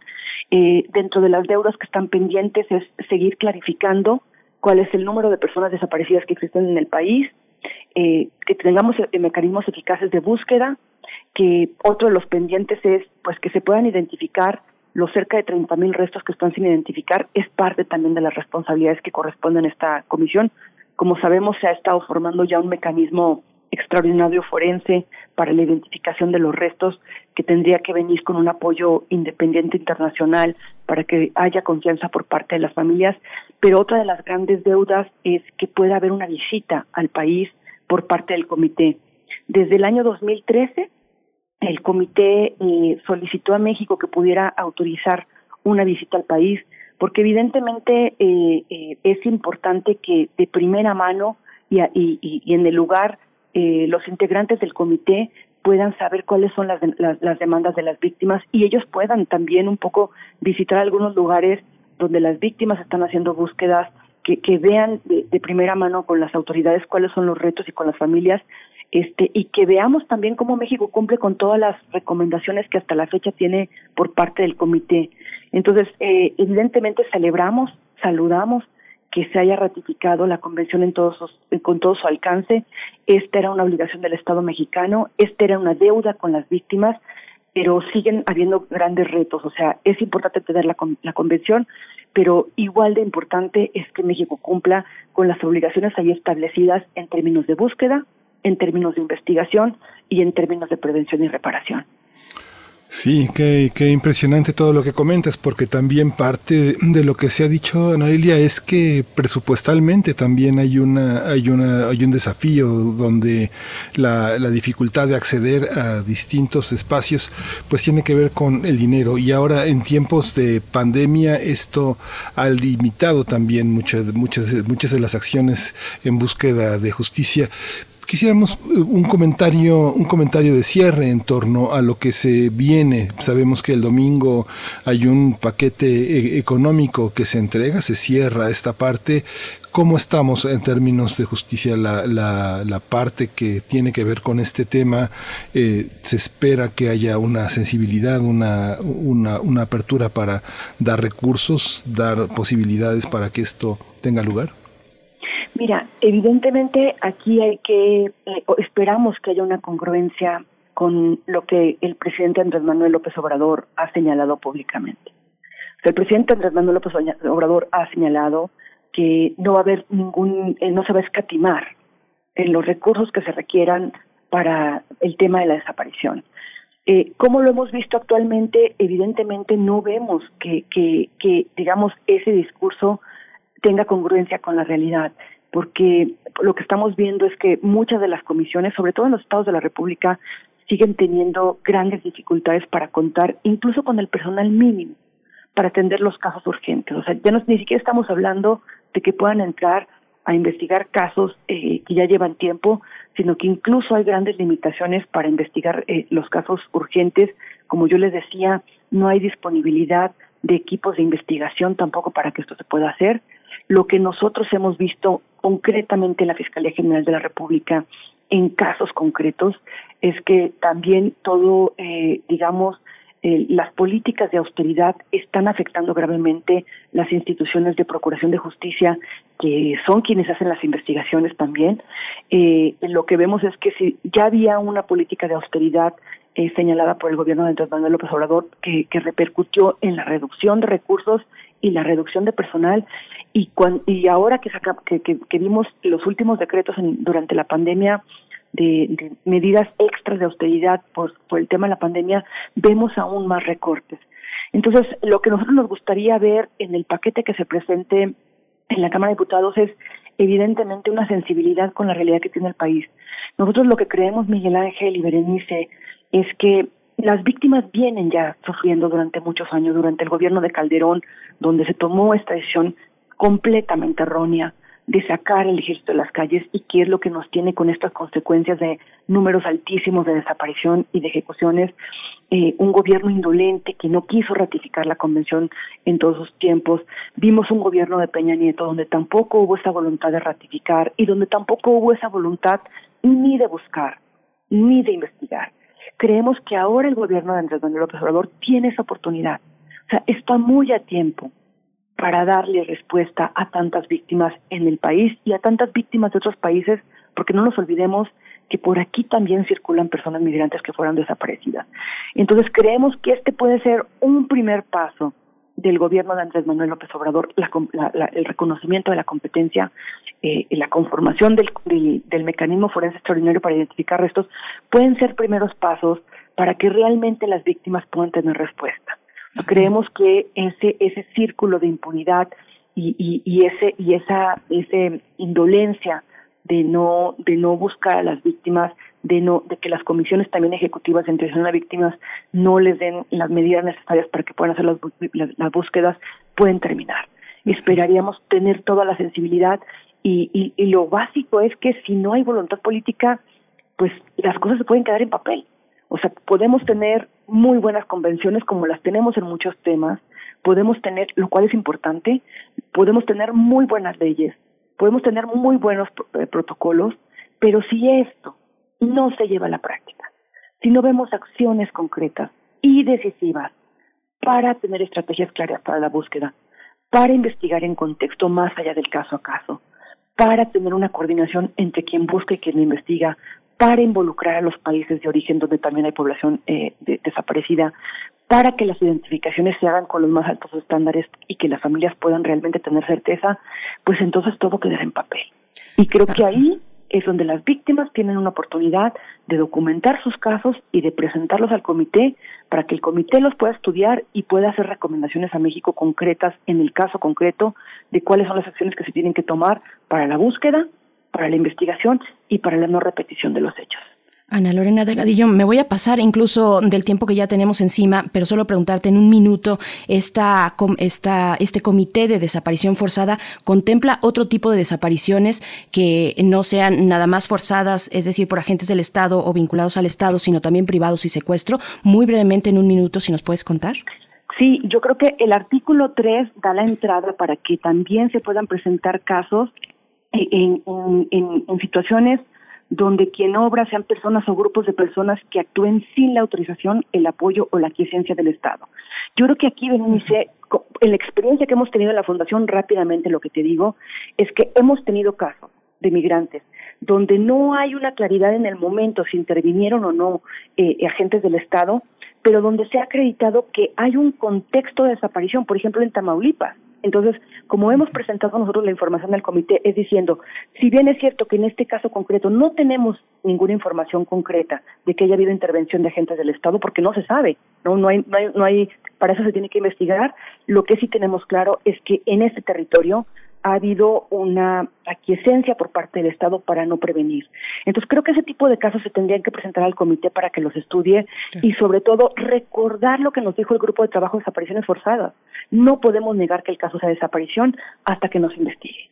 Ana Lorena Delgadillo, te agradecemos mucho. Sigámosle la pista a este tema, a cómo se desarrolla efectivamente pues esta declaración para reconocer la competencia en nuestro país del Comité contra la Desaparición Forzada de la ONU, una exigencia, eh, vaya, de años ya más que urgente que se resuelvan estos casos de desapariciones forzadas en México. Muchas gracias, Ana Lorena Delgadillo, directora de la Fundación para la Justicia y el Estado Democrático de Derecho. Nos encontramos pronto contigo, por favor. Muchísimas gracias por la invitación y saludos a la auditoria. Pues vamos a ir con música, Berenice.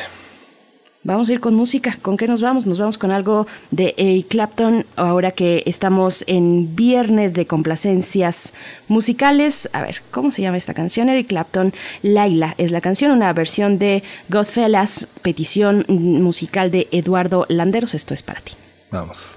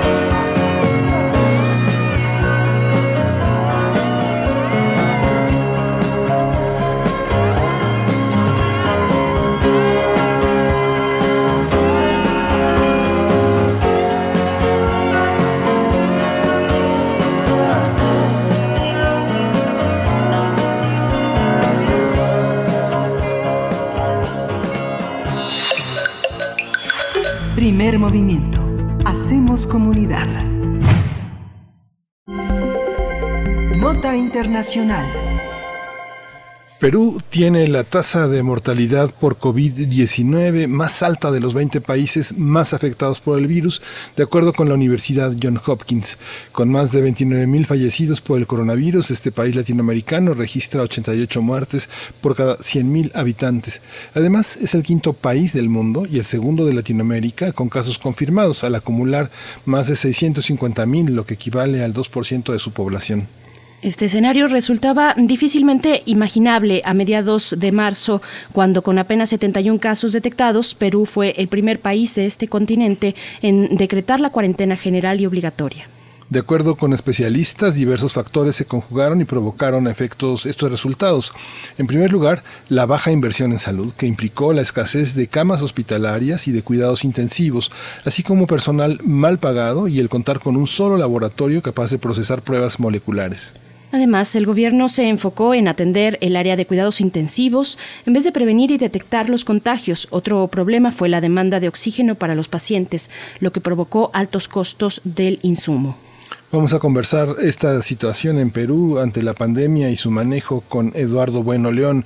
Eduardo Bueno León es investigador del doctorado en estudios latinoamericanos de la UNAM y es un analista político de América Latina y bueno, un hombre muy generoso con primer movimiento que ha tenido una enorme presencia aquí con nosotros. Eduardo, buenos días, ¿cómo está? Muy buenos días, a la orden. Muy buenos días, muchas gracias, profesor Eduardo Bueno León. Eh, ¿Cuál es su balance del manejo de la pandemia en el Perú?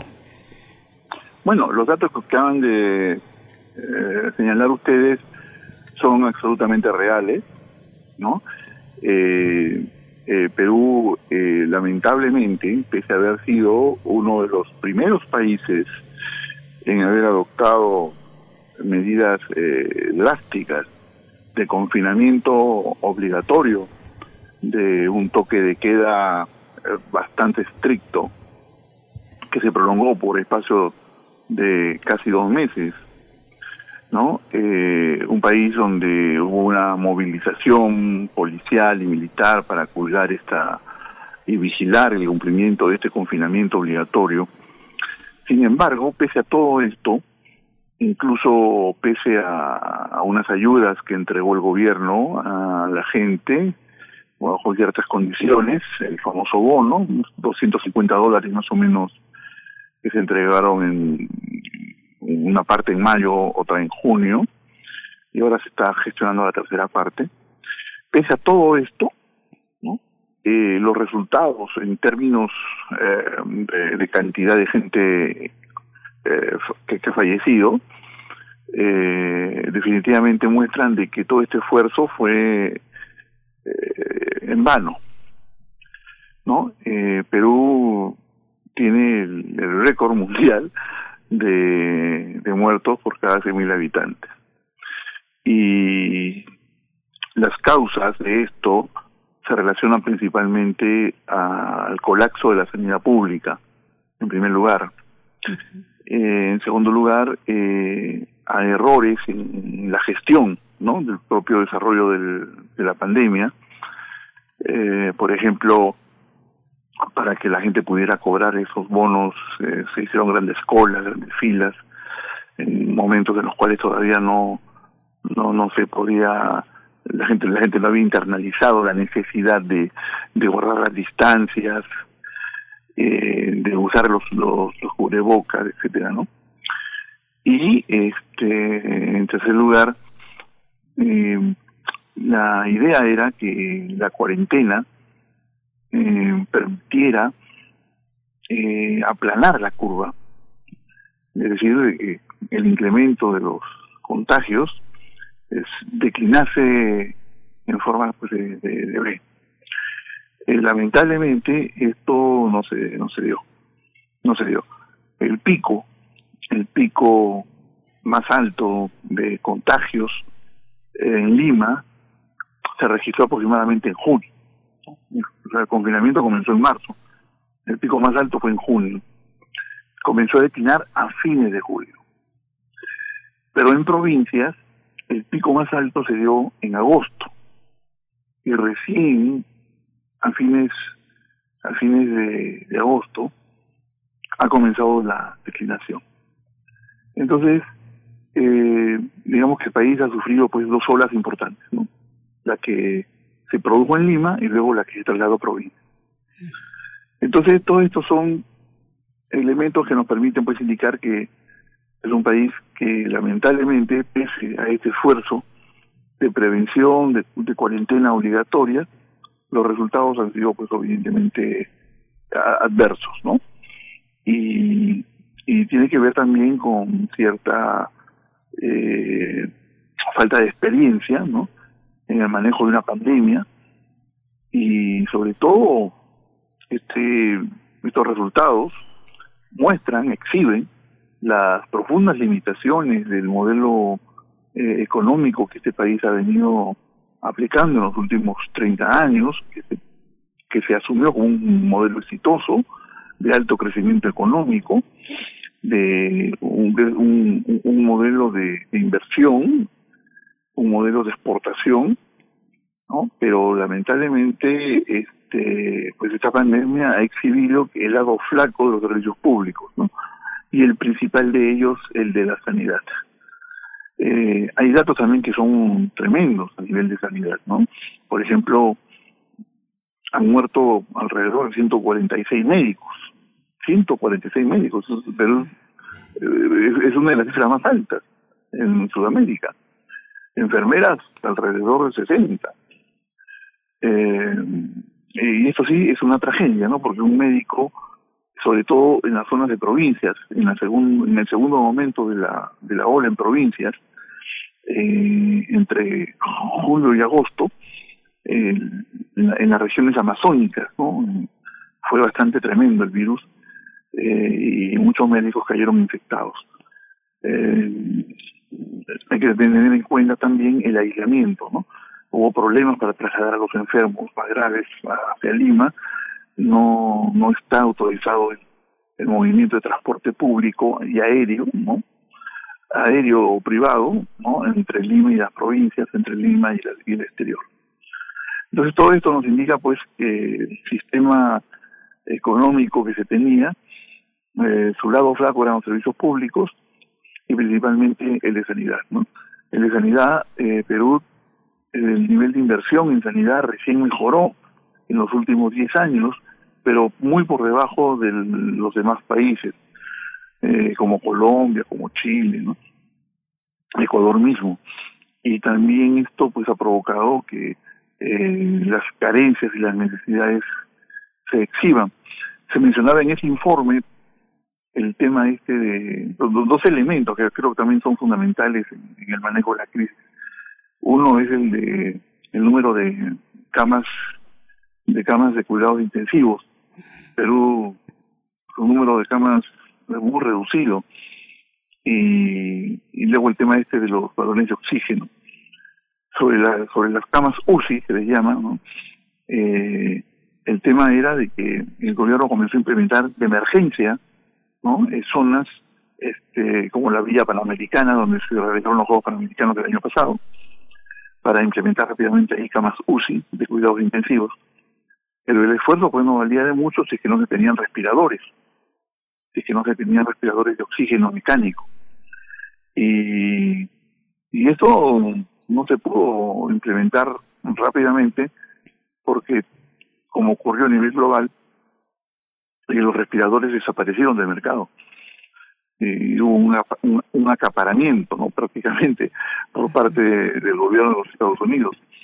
Eh, eh, lo, lo, mismo que en un primer momento se produjo con los con las, este, los cubrebocas, ¿no? También hubo, un acaparamiento. Hay normas en Estados Unidos con respecto a que el gobierno, el gobierno de ese país puede incautar, puede apropiarse en casos de emergencia de los insumos, los materiales médicos para su población. Y luego con, los, con la cuestión del oxígeno, eh, existe, existe una norma eh, general que fue cambiada hace hace unos 6, 7 años, eh, sobre la, la, pureza del oxígeno. Se exigía un 98% de pureza de oxígeno y muchos pequeños proveedores de oxígeno estaban implementados para sobre la base de una pureza del 92% aproximadamente. Entonces tuvieron que cerrarse. Y cuando comienza la pandemia, solamente hay dos proveedores que tienen un 96% de, de pureza de oxígeno.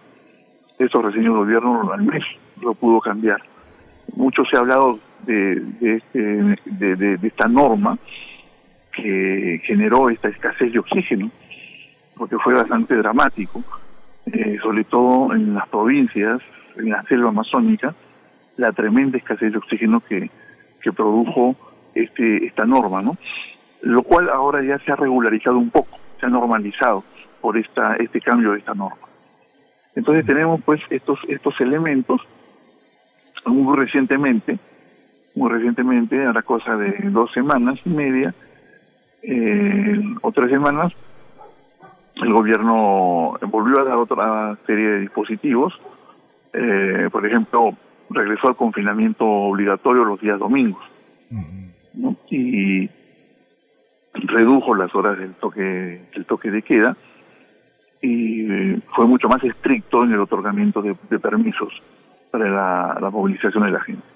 Los principales focos de contagio eh, en la ciudad de Lima han sido básicamente los mercados, eh, transporte público y eh, algunas actividades que comenzaron a desarrollarse a nivel social, sobre todo reuniones familiares y, visitas, ¿no? Eso se detectó y, y de nuevo ha venido una, un control muy muy fuerte sobre ello.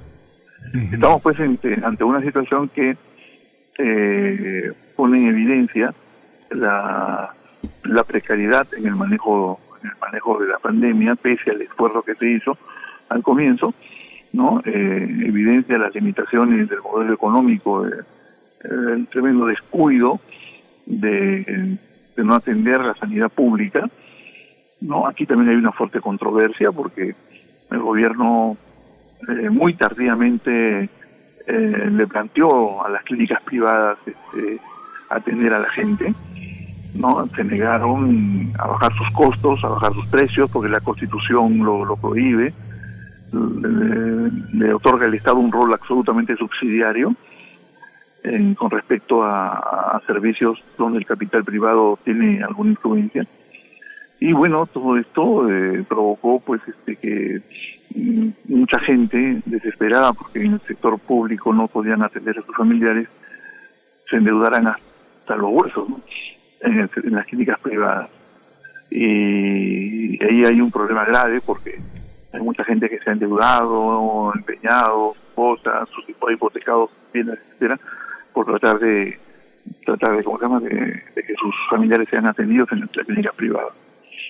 Entonces, vemos pues que eh, pese a todos estos problemas, eh, no se, no se, sin embargo, la, la, el porcentaje de, de, muertos eh, y el porcentaje de, de contagiados, las cifras que se indicaban, eh, sin embargo muestran de que la cosa podría eh, haber sido peor, ¿no? Eh, por ejemplo, a nivel de contagiados, este se hicieron alrededor de 3 millones de muestras hasta el momento, ¿no? Y esos, esos 3 millones de muestras más o menos cubren un universo de casi el 10% de la población total del país. El 10% de, de la población del país. Y de las gentes que están contagiadas, que fueron alrededor de 657 mil y algo más, eh, aproximadamente murieron este a ver por acá tenía la, la cifra murieron 28 mil gentes sí. 29 mil gentes ¿no? o sea el 20% de los contagiados no murieron por por el covid sí. es que eh, sí, paralelamente a este problema sanitario eh, Perú se le ha sumado ahora otro elemento que es este la caída en el crecimiento económico. Eh, la caída en el crecimiento económico, según los estudios de los organismos financieros, está entre el 15 y el 20%, pero existe también otra medición por parte de los bancos que esta caída eh, llegará a fin de año al 30%. Es increíble, eso, eso, eso si, lo comparamos con México, por ejemplo, que cuya caída está en el, en 8%, 8.5% más o menos, 9%. ¿no? Lo de Perú es una caída pero brutal. Es decir, México, por ejemplo, estableció el, el confinamiento voluntario, ¿no? Y con un, informalidad económica en México, pues es muy parecida a la peruana.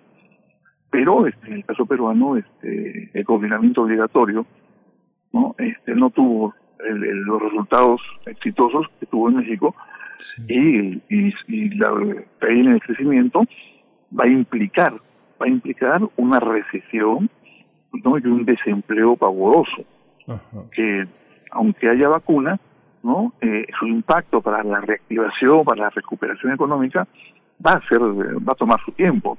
Estamos hablando más o menos de dos años tres años. Sí. para que se vuelva a los niveles que se tenían antes.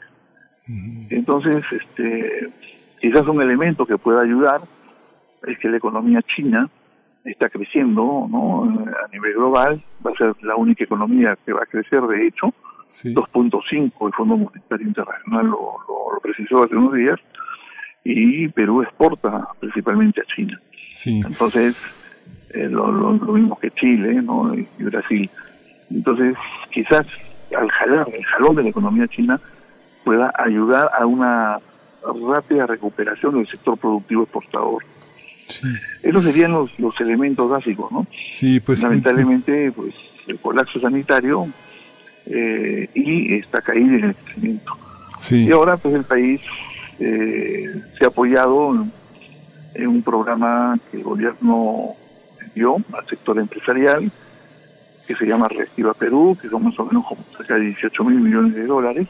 ¿no? Este, con respecto al tamaño de la economía peruana, es algo así como el 8% más eh, otros 30 mil millones de, soles que se han entregado a la gente en los bonos. ¿no?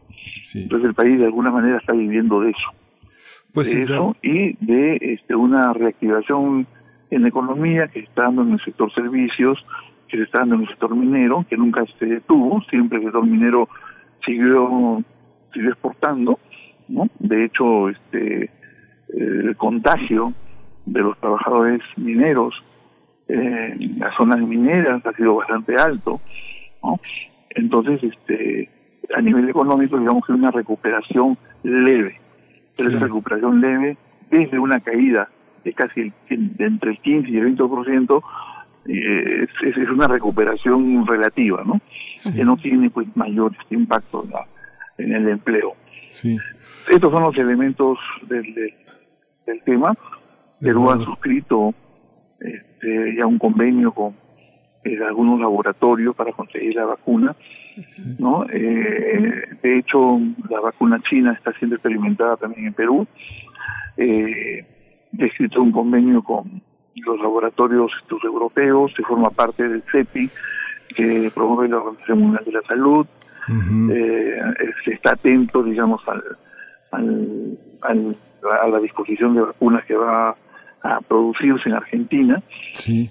En una época antes del modelo, Perú tenía laboratorios eh, Todo eso farmacéutica orientados al mercado nacional, incluso a la exportación, pero todo eso pues, cerró con el modelo este de, apertura comercial y de, de comercio.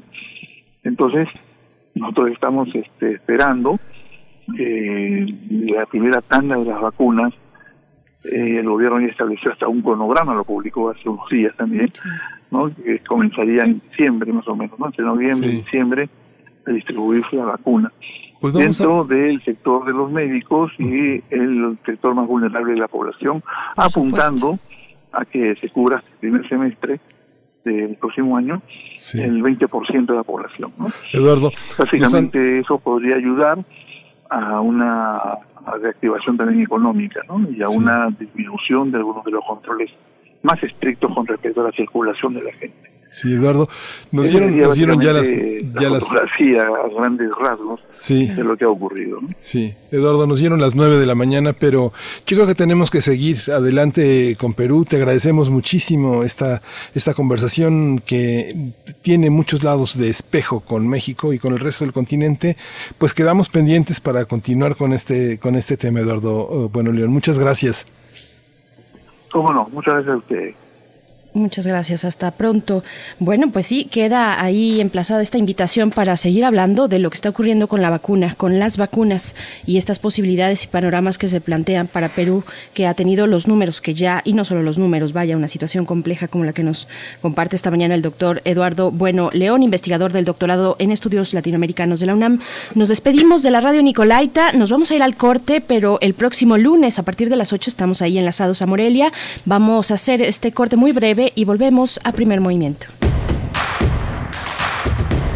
Síguenos en redes sociales. Encuéntranos en Facebook como Primer Movimiento y en Twitter como arroba PMovimiento. Hagamos comunidad.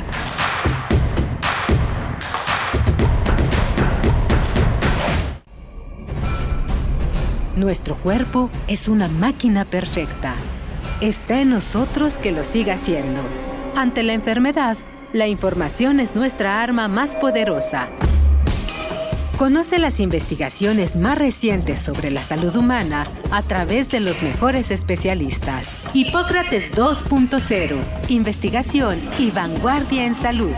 Todos los martes a las 18 horas por el 96.1 de FM. Saber cómo funciona nuestro cuerpo es la mejor manera de cuidarlo. Radio UNAM. Experiencia sonora.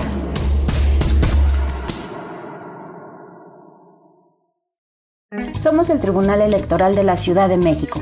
¿Sabías que contamos con una defensoría pública, gratuita y abierta a la ciudadanía? Conoce cómo hacer valer tus derechos político-electorales en elecciones y procesos de participación ciudadana en pueblos, barrios originarios, comunidades indígenas y colonias de la ciudad. Contáctanos en defensoriaelectoral.tsdmx.org.mx o al 55 53 40 46 41.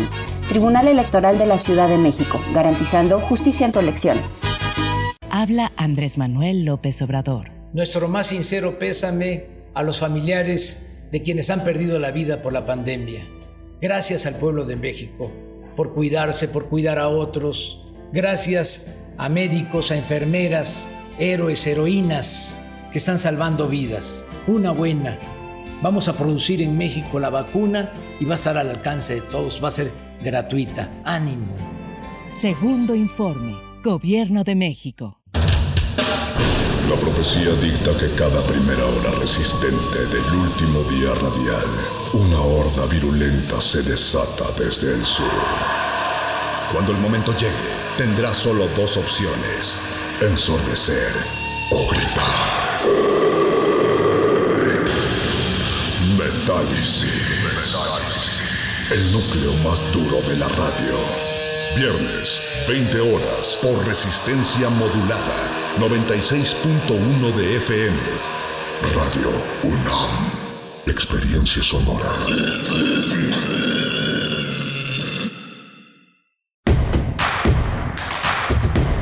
Encuentra la música de primer movimiento día a día en el Spotify de Radio UNAM y agréganos a tus favoritos.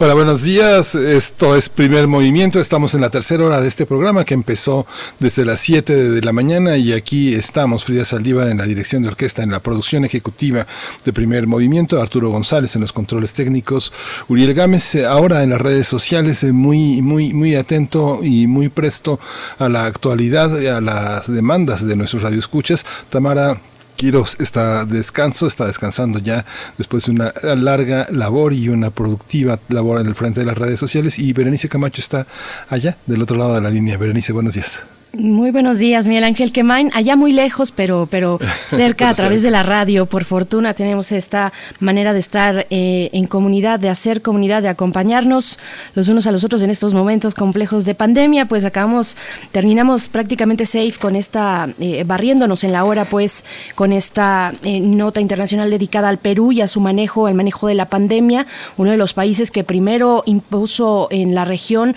pues, estos, esta mm, obligatoriedad de quedarse, de permanecer en casa. Y pues bueno, ahí eh, es, un caso muy, muy interesante el de Perú, muy lamentable por supuesto el número de defunciones con respecto a cada 100.000 habitantes es, eh, pues tiene, decía así el doctor Eduardo Bueno, el récord mundial, él lo decía así, eh, este, es, es lamentable y, seguiremos con esta conversación, ya quedamos con el doctor Eduardo Bueno, pues porque se nos queda la cuestión de la vacuna, de las pruebas en esta fase 3 de las distintas vacunas que se puedan ir eh, eh, probando eh, en población ya directamente para el caso de Perú, Miguel Ángel. Sí, es que es muy complejo el caso de Perú. El Perú es un estado, es un país muy grande. Ahora el, el gobierno lanzó una campaña que responsabiliza pues a la sociedad de, la, califica de irresponsable, de cómplice con el contagio, pero si uno piensa Perú, si uno conoce, tiene la fortuna de conocer el Perú y sabe, por ejemplo, cuánto, cuántas horas se hacen de, entre las dos ciudades principales, entre Cusco y, y Lima se da cuenta de las distancias enormes entre Lima y Pisco, entre Lima y Ayacucho. Es, no sé, eh, la, gran cantidad de contagios en Callao, que es la zona portuaria, que está a unos 30, 35 minutos de Lima, pues tiene un número de contagios semejantes, pero no las condiciones hospitalarias de Lima. Entonces los, los muertos proporcionalmente hay más en Callao, una zona tan turística con tanta con tantas previsiones como Cusco, pero con tanta informalidad, tiene cifras que eh, son los pobres los que mueren, pero este, muchos, muchas personas de paso infectadas. Es muy complejo, es, parte de un espejo que tenemos en México en muchas zonas del país. Es eh, muy interesante cómo la, la incapacidad de haber ajustado el hospitalario, las pruebas, eh, dio, al, dio al traste con una política que había empezado pues con mucho control, pero que se desbordó por, por la pobreza, por la incapacidad hospitalaria por la corrupción y por la enorme informalidad y por una cultura que este que tiene la fiesta como uno de los ejes de su vida cotidiana que le permite subsistir emocionalmente pero que a la hora de una epidemia de una pandemia como esta pues se convierte la, la fiesta se convierte en el peor enemigo no es una cosa tremenda es, es tremendo, ya lo estamos viendo también, eh, por ejemplo, para el caso de España. Ayer yo veía varias notas de los rebrotes que están empezando ya a considerarse así como rebrotes, no solamente como contagios focalizados, sino ya con una eh, dispersión importante. Y hablaban precisamente de eso, de que en algún momento, bueno, ya cuando se acaba, eh, cuando va hacia abajo la curva de contagios en España, pues esta, y además las vacaciones, pues, pero las reuniones familiares, ese contacto, las reuniones con amigos, las reuniones familiares, eh, pueden implicar precisamente este, este nuevo, esta nueva alza en la curva de contagios cosas que nosotros pensaríamos que no son eh, dañinas, que son inofensivas y que al contrario nos confortan, pues bueno, no, hay que mantenernos ahí con mucho cuidado, más cuando sabemos que hay casos asintomáticos que no están conscientes de que pueden portar la enfermedad, eh, el virus, y, bueno, y salen a la calle y, hacen esta manera de contagio, pues que es de difícil rastreo. Pero bueno, eh, aquí en redes sociales nos dice Refrancito con respecto al tema de Perú, nada más brevemente, dice, estamos viendo uno de los, uno de los reflejos de tantos años de políticas públicas y abusos en los pueblos hermanos de Latinoamérica. Hay una miopía y torpeza en políticas que son cosecha de lo sembrado por décadas. Muchos no ven eso. Muchas gracias, Refrancito. Y dice Rosario Martínez, ojalá eh, no quede solo en papel. a esto con respecto a la cuestión de desapariciones forzadas y este comité que ya entra en competencia, eh, ya fue aceptado pues por el Senado para su competencia para entrar en México, comité de la ONU. Ojalá, dice Rosario Martínez, no quede solo en el papel, porque como lo veo, eh, con eso de sus reducciones y ahorros, no no den los medios necesarios para que dejen de ser solo carpetas de investigación. Bueno, muy interesante, importante por supuesto lo que nos comenta Rosario también. Y pues bueno, ¿qué tenemos por delante, Miguel Ángel? Todavía una hora. Que, tenemos que eh, comentar que hay una exposición muy importante de Alberto Castro Leñero. Alberto Castro Leñero es uno de los grandes artistas visuales eh, en México, es un artista visual que no solo es un gran maestro, sino que es un hombre generoso, siempre ha estado cerca de grandes compromisos compromisos sociales. Yo creo que desde los 80, Miguel Castroleñero, Alberto Castroleñero, los Castroleñero, como se les conoce en el medio plástico, han tenido iniciativas eh, muy importantes de una gran nobleza que además acompañan una, una gran calidad artística y justamente Global Free es una iniciativa de Nox para proveer un mundo más justo, sin fronteras y que a través de la participación, el activismo, la cultura y el arte han invitado a Amnistía Internacional y Superficie a unirse en este esfuerzo a través de una serie de eventos que se van a llevar de manera simultánea en dos inmuebles insignia. Uno es Tonalá 149, que está en la Ciudad de México, en la colonia Roma, y otro es en el castillo de Mühlberg en Brandenburgo, en Alemania, y justamente estos actos emparentan, hermanan, hacen eh, esta complicidad artística posible y que, bueno, Alberto va a estar este sábado 5 de septiembre a las 12 horas en el tiempo de México en la sede de Tonalá en 149 para, para hablar, para dar una conferencia también global en la que participan otros artistas visuales, la directora ejecutiva de Amnistía Internacional México, Tania Reneum, y Claudia Portela, que coordina... Eh, este, coordina un desayunador Padre Chava de Tijuana, que es un espacio también muy importante y que Sergio Vallejos también, que es eh, académico de la UNAM y CEO de Nox, pues van a dar pie a esta exposición que además va a tener una un destino inmejorable porque es justamente las obras de arte, 56 obras de Castro Leñero van a ser subastadas en línea en un sitio que vamos a poner en este momento en redes sociales para que puedan apreciar esta obra y bueno, estas xilografías, serigrafías grabados en agua fuerte, aguatintas, acrílicos, óleos, toda la obra de Alberto va a estar aquí este, ofreciendo un 5% de lo recaudado para Amnistía Internacional. Vale la pena, vale la pena acercarse porque además es un pretexto para hacer una especie de retrospectiva sobre la obra de Castro Leñero, que es, eh, es inmejorable en muchos terrenos. César Oropesa, fundador y director de Superficie, es el curador de esta exposición y bueno, ver a la obra de Alberto siempre es un remanso como la poesía necesaria que ahora va a ser en tu voz, Berenice. En un momento más, nada más decir que este programa, esta serie de eventos que nos estás comentando, se llevarán a cabo el día de mañana, sábado 5 de septiembre, eh, para Ciudad de México. El horario es a partir del mediodía. Del mediodía, la sede es Tonalá 149, por supuesto, es a sana distancias a través de vías digitales, con una conferencia global con distintos participantes y también un recorrido precisamente de la exposición de Alberto Castro Leñero, una transmisión del programa cultural desde Castillo Knox en Alemania. Y bueno, esta cuestión que nos dices después de la eh, transmisión de este recorrido de la exposición gráfica de Castro Leñero, mm, va a tomar, va a tener lugar la eh, pues las subastas en línea. Eh, están los datos en nuestras redes sociales, pero en línea el sitio es Nox, N-O-O-X, community.com, diagonal extra diagonal subastas. Eh, y pues bueno, ya eh, ahí pueden encontrar toda la información, todavía los detalles de esta exposición y de esta serie de eh, pues iniciativas Action House. Y pues bueno, con esto nos vamos a ir a lo siguiente, que es precisamente la poesía necesaria, Miguel Ángel, si no tienes otra cosa que agregar. Vámonos. Primer movimiento. Hacemos comunidad. Es hora de Poesía Necesaria. Bien, pues el poema de hoy se publicó en una serie de poesía homoerótica titulada Un colibrí de amor entre los dientes. De ahí se desprende este poema junto con poemas de otros autores. Eh, este poema es del escritor portugués Alberto Raposo, mejor conocido como Alberto, así separado. Alberto es el seudónimo que utilizó para publicar, eh, un gran representante de la poesía portuguesa que mereció la Orden de Santiago da Espada, eh, la más alta condecoración de su país. Y bueno, el poema se titula Mi único amigo y después de este poema de Alberto, vamos a escuchar en la música una canción de la británica Jessie Ware. Eh, la canción se titula What's Your Pleasure. ¿Cuál es tu placer? Una canción muy reciente, muy, muy reciente, estrenada en junio apenas de este año, pero que rápidamente pues, se posicionó entre el movimiento LGBT. El video retoma pues un poco de Vogue, de este tipo de baile Vogue, eh, también travestismo y bueno, un estilo muy, muy disco, que para aquellos que sepan un poquito de este tema es muy parecido a Hércules and Love Affair y bueno, sin duda muy característico de los antros gay. Eso me han contado, no es que yo sea especialista, para nada, pero me lo han contado. Vamos a ir con la poesía Mi único amigo de Alberto y después la música.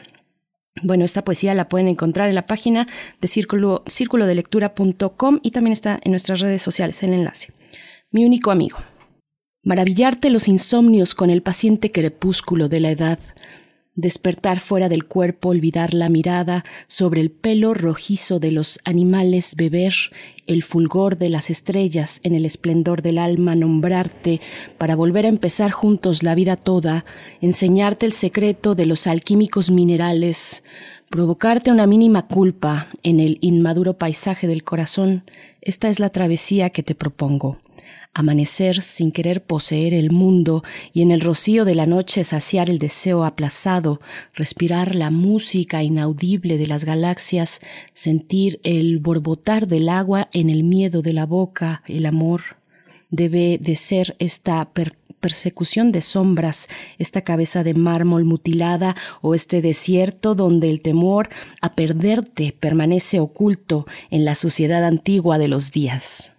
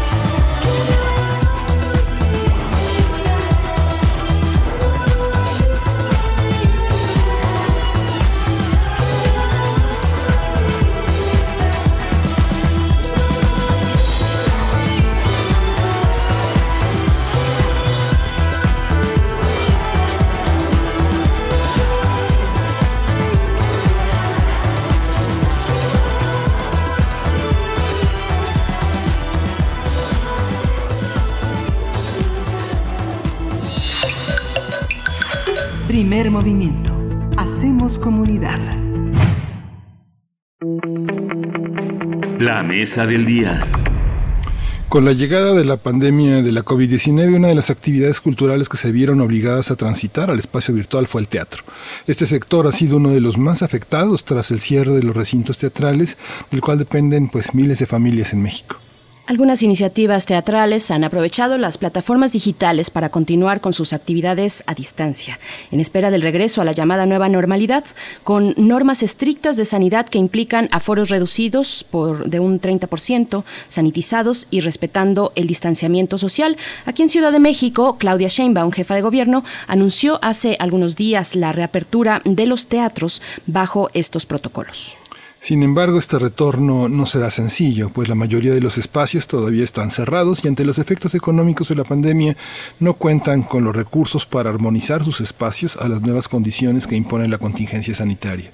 Vamos a conversar esta mañana sobre el retorno a la llamada nueva normalidad para los escenarios teatrales en Ciudad de México, así como el modelo híbrido por el que han transitado las funciones de teatro a partir de la llegada de la pandemia. Nos acompañan en esta mañana eh, dos, dos invitadas. Inicio presentando a Raquel Araujo. Ella es directora de teatro de La Rendija y miembro del Sistema Nacional de Creadores de, de Arte, del FONCA. Y nos da mucho gusto poder conversar contigo esta mañana. Raquel Araujo, bienvenida a primer movimiento. ¿Cómo estás? Gracias.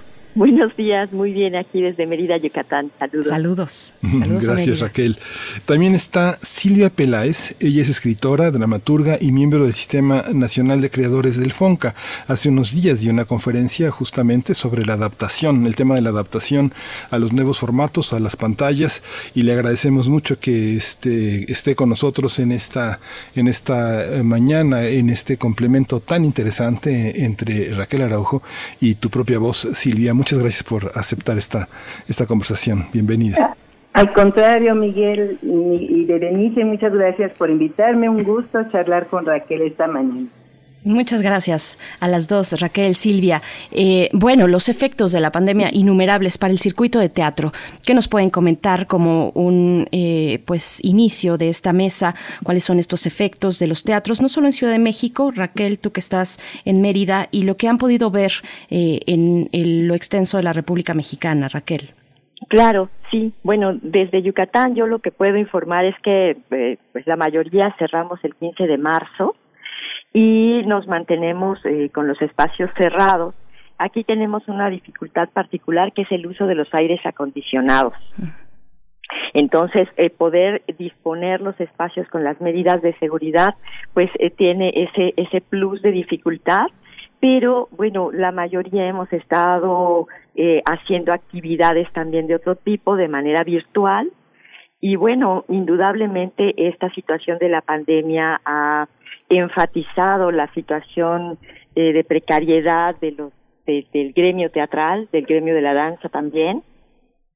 Sin embargo, también ha sido un pues un periodo muy interesante eh, en el que nos hemos reunido en diferente tipo de redes y diferente tipo de acciones. Entonces, yo creo que tiene diferentes aspectos. Eh, los, los muy positivos y otros, pues la situación tan grave de que pues hay una gran cantidad de desempleo en la gente del gremio. Un gremio que es muy diverso, Silvia. Eh, yo te pregunto, pues, ¿cuál ha sido el impacto de la pandemia, no solamente para el hecho escénico o lo que se presenta, pues, en el escenario, para la puesta en escena, sino para todo este circuito de personas que están en torno al teatro, dramaturgos como tú, escritores, en fin, eh, vestuaristas, eh, todo, coreógrafos, en fin, ¿cómo, cómo ha sido este impacto? Bueno, este, sí, Berenice, eh, realmente no solo afecta la puesta, o sea, la, el, la forma de trabajar del teatro, como tú dices, sino que se plantean preguntas y, y dificultades a diferentes niveles desde la creación, la producción, la presentación y los públicos, o sea, decanta hasta el público la problemática.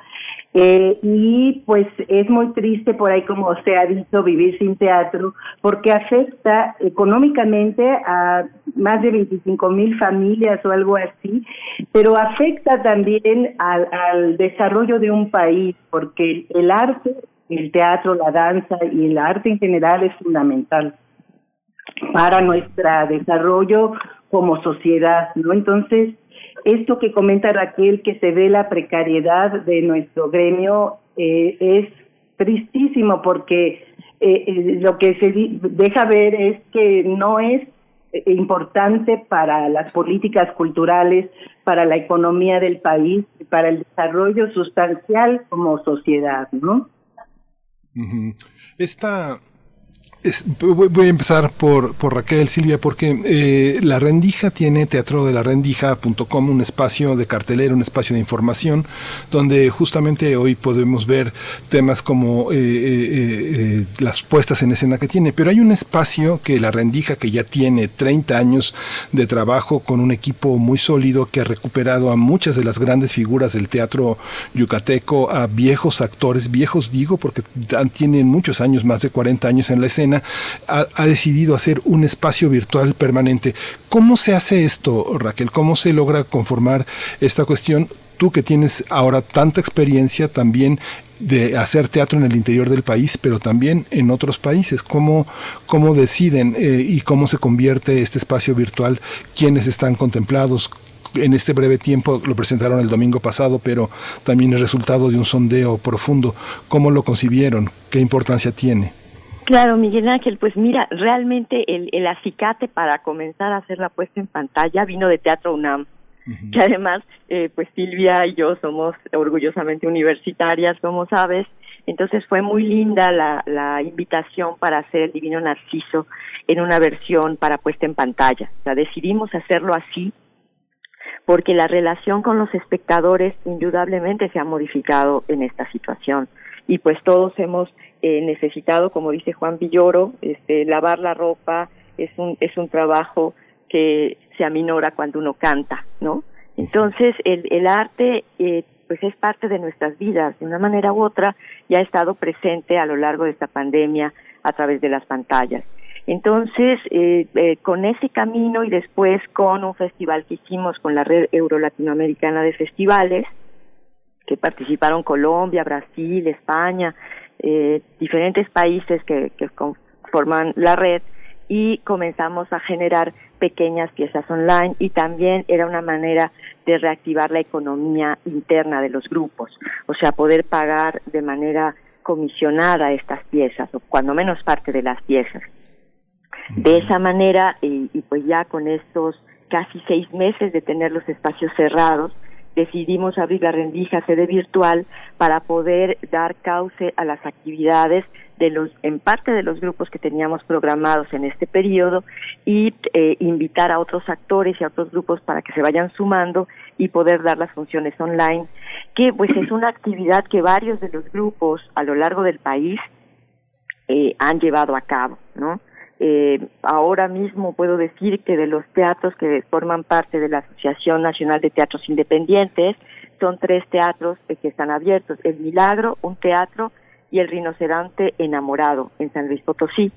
Sin embargo, varios de nosotros eh, pues pensamos que probablemente el regreso en espacios tan pequeños como nosotros que somos teatros independientes se lleve a cabo de una manera híbrida, donde podamos en algún momento abrir con un cupo reducido y poder encontrar un formato, cosa que tampoco es tan sencilla porque hay que hablar de, emplazamientos de cámaras, hay que hablar de eh, la forma de, transmitir o de tener eh, un trabajo pregrabado. Y es muy interesante eh, em, porque pues esto significa desarrollar nuevas destrezas como gente de teatro. Silvia, en tu caso, como desde una perspectiva académica has enfrentado con una conferencia magistral que se realizó el pasado miércoles eh, como parte de un programa en el estado de Morelos que coordina Jaime Chabot, dramaturgo también, un hombre de teatro. ¿Cómo hacer esta reflexión? ¿Qué es lo que vemos en pantalla? ¿Cuáles son los desafíos de ese lenguaje? ¿Cuál es el futuro que observas ahora que digamos todo mundo festeja que van a regresar, pero no van a regresar iguales? Hay mucha gente que se va a quedar en el formato de pantalla y que va a tratar de desarrollar lenguaje. ¿Tú cómo lo ves? Pues mira, eh, yo lo veo muy interesante porque nos demuestra la creatividad de la que somos capaces, ¿no? Este, eh, como vemos, inmediatamente el gremio se volcó a buscar formas de conectar con su público, de modo que este se empezó a generar esto que nos comenta Raquel y yo he visto eh, procesos muy afortunados, otros no tanto, pero pues se vino como una balanza en una búsqueda de producir tu, tu arte, conectar con un público y seguir vivos, ¿no? Este, creo que eh, desde mi punto de vista es muy eh, considerar la adaptación como un elemento fundamental para hacer este tránsito. Adaptación no solo en la traslación de unos textos que han sido pensados para la escena, como los pongo en pantalla, sino también en adaptarnos a eh, nuevas formas de pensar eh, pues historias dramáticas, ¿no? Esto desde la escritura, cómo escribo para ese, no solo son las pantallas, como menciona Raquel, hay todo un universo alrededor de las pantallas. Incluso eh, me iría no solo a la técnica, sino a la forma, a la estructura que te presenta el medio. He visto trabajos en que se pone la gente frente a la pantalla, los actores, y hablan como si estuvieran en una conversación cotidiana, lo cual a mí no me aleja de lo artístico, ¿no? Entonces pensaría yo que eh, se trata de adaptar y cuestionarse imaginativamente hacia dónde vamos con esta propuesta de puesta en pantalla, que puede convivir, por supuesto, con la puesta en escena viva. Eh, quienes hacemos teatro y hemos hecho durante muchos años, yo también estoy feliz este año de cumplir 30 años como dramaturga, coincidentemente con Teatro La Rendija, muy, muy festejemos un día. Sí, sí, verdad. Eh, eh, en estos 30 años yo me resisto a, hacer solamente teatro a través de las pantallas, porque nos aleja también de la energía, lo que se produce en un teatro cuando está viva la escena es la energía eh, viva, ¿no? Del actor, eh, del texto que fluye a través de sus cuerpos, de sus voces, de todo el universo visual que se crea, el discurso que hay detrás del director, todo eso. Claro que se pueden lograr cosas muy valiosas en la pantalla. Yo he visto, por ejemplo, eh, una adaptación que hizo Conchi León de su cachorro de león, que existió en escena, pero en pantalla lo hizo ella a través de un juego de cámaras, un juego estético de la iluminación, etcétera. También, por ejemplo, está eh, La maldición del anillo de la misma Raquel y Teatro La Rendija, donde con un juego muy imaginativo de imágenes, en vivo las imágenes, pero eh, con la, la, palabra trabajada de, detrás de las imágenes, eh, se produce una propuesta artística valiosa, ¿no? Entonces, eh, creo que también, por ejemplo, se puede ir más allá, como lo que hizo Alondra de la Parra con la Orquesta Imposible, o una propuesta extranjera que es el, un lago de los cisnes en una tina que se llama The Bathtub Swan Lake, eh, que ahí ya está pensado directamente para pantalla, ¿no? Entonces, creo que es un reto, un desafío y puede ser muy disfrutable eh, eh, trabajar en ambos mundos, digamos, pero creo que quienes hacemos teatro en vivo nos resistimos a hacerlo solamente en pantalla, aunque es una beta, por supuesto, que hay que explorar y trabajar. Eh, pero este creo que eh, hay que eh, también pensar en el público y me he estado yo preguntando en, recientemente no solo en generar todas estas medidas de sanitización sino en cómo construir confianza en el público. Eh, antes era como crear públicos para las artes escénicas, porque de por sí eh, es uno de los eh, eh gremios que, la gente escoge poco, de la, digamos, de las actividades recreativas que la gente no tiene en primer lugar, la verdad. Y, y, ahora agrega esta desconfianza a ir a un espacio. Yo digo, ¿por qué la gente rápidamente crea confianza para ir a las plazas a comprar, a las tiendas? Entonces nosotros nos tenemos que enfrentar a esa pregunta, ¿cómo crear confianza en el público? ¿Cómo construir esa confianza? ¿Desde dónde?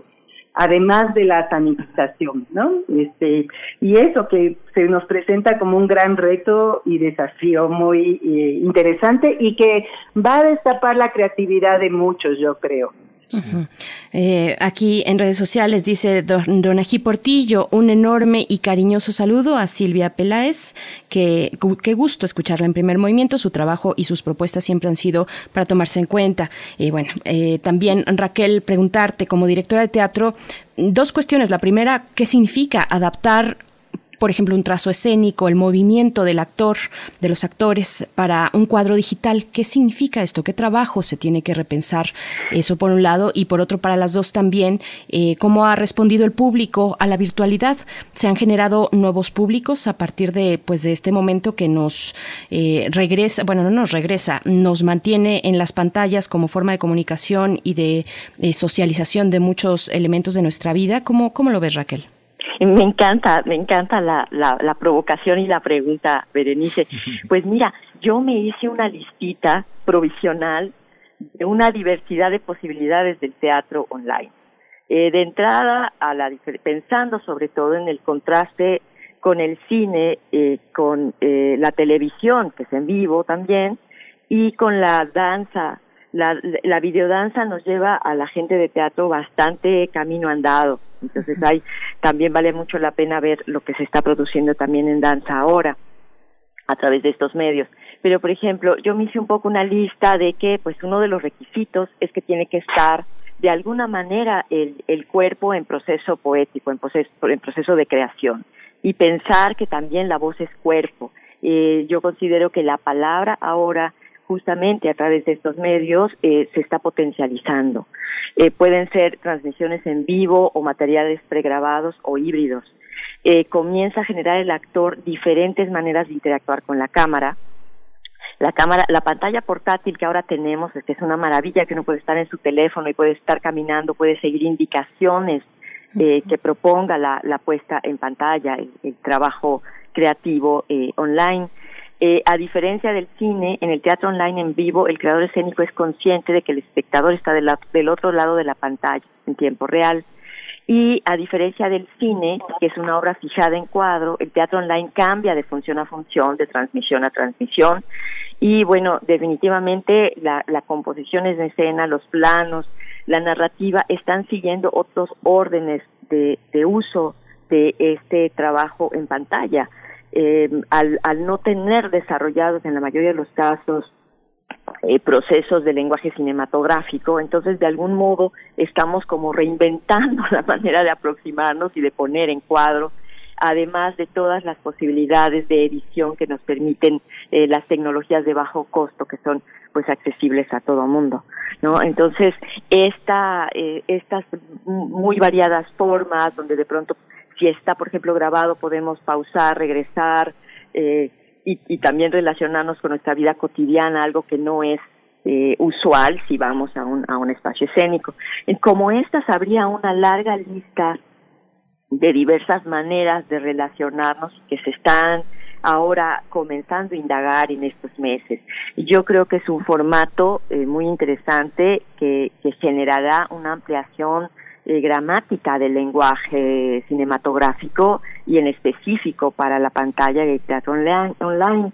Em, sin embargo, yo eh, sí creo que de algún modo para la gente que, nos dedicamos a las artes vivas, al, teatro, a la danza, como bien dice mi queridísima Silvia, pues sí, eh, ansiamos el regreso. Y yo sí me imagino el regreso de ese teatro post-pandémico de pequeñas comunidades y eh, pienso que los, los pequeños espacios como los que eh, han creado estos ámbitos de, autonomía, espacios independientes, eh, formatos diferentes a la sala teatral convencional, permiten una relación amigable, cuidadosa, son espacios que contaminan menos y, y abraza otras formas de relación con el espectador.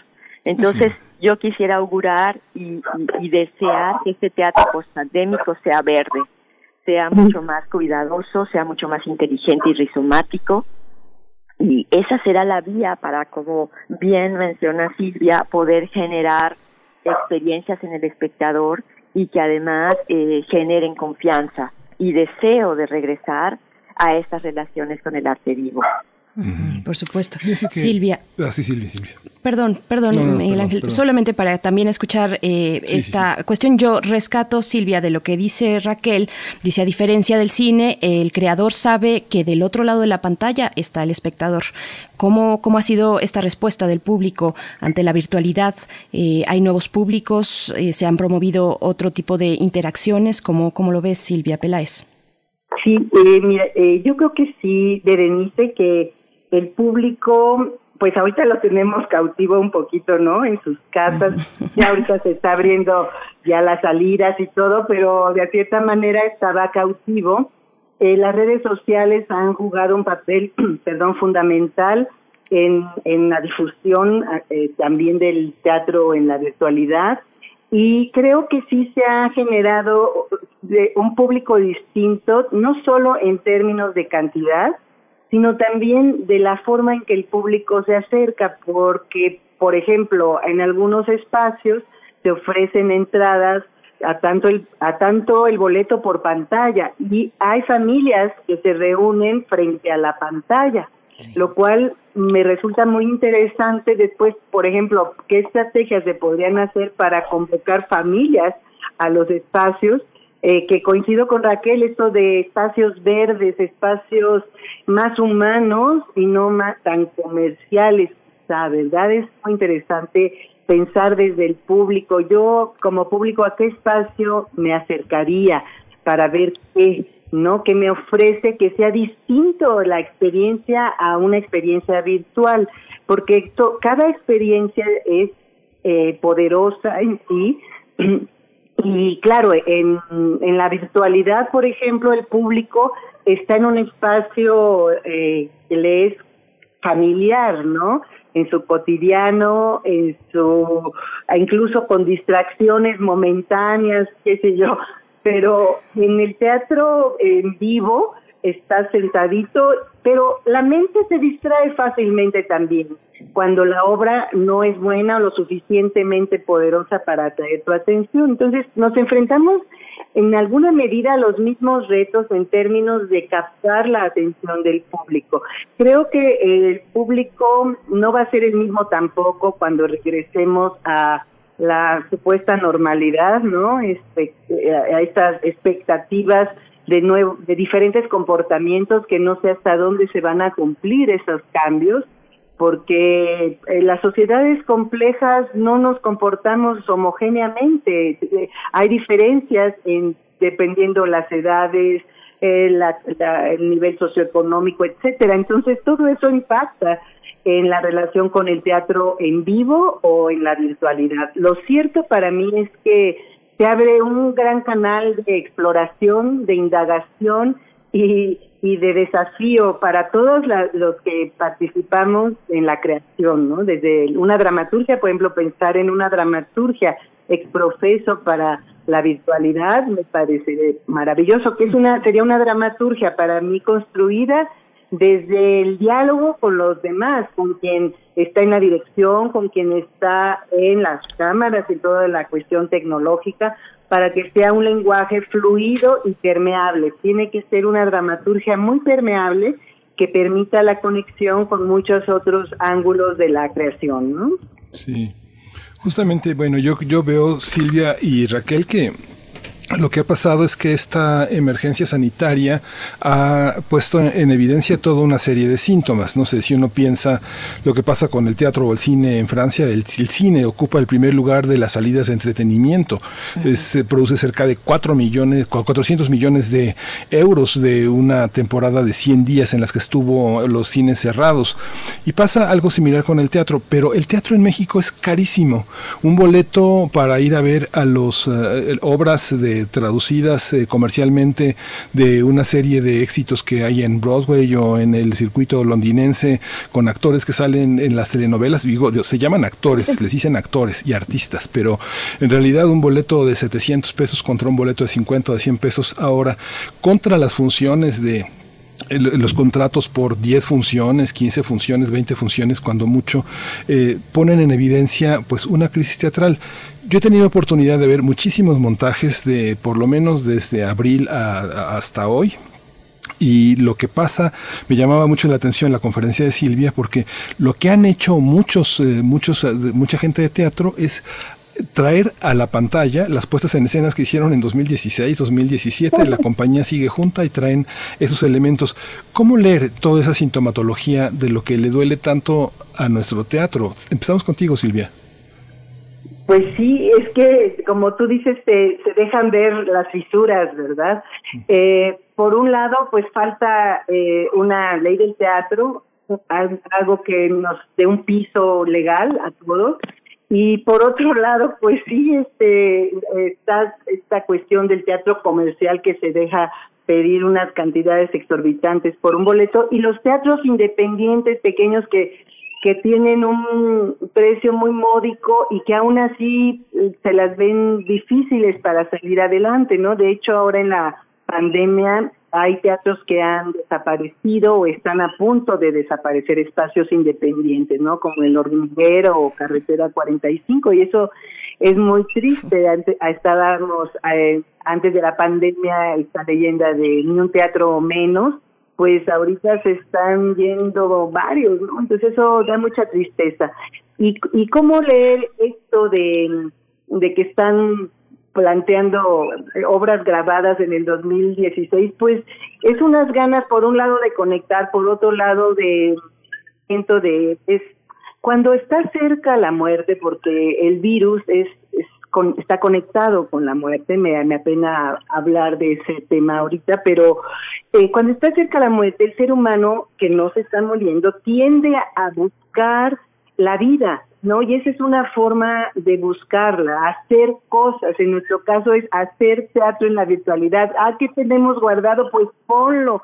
Este, hay que, estar en contacto con lo que está sucediendo hoy. Creo que es un ímpetu humano de seguir vivos y, que nos lleva a estar activos permanentemente, ¿no? Es como, eh, es, es, una, es la parte erótica que gana contra Thanatos, ¿no?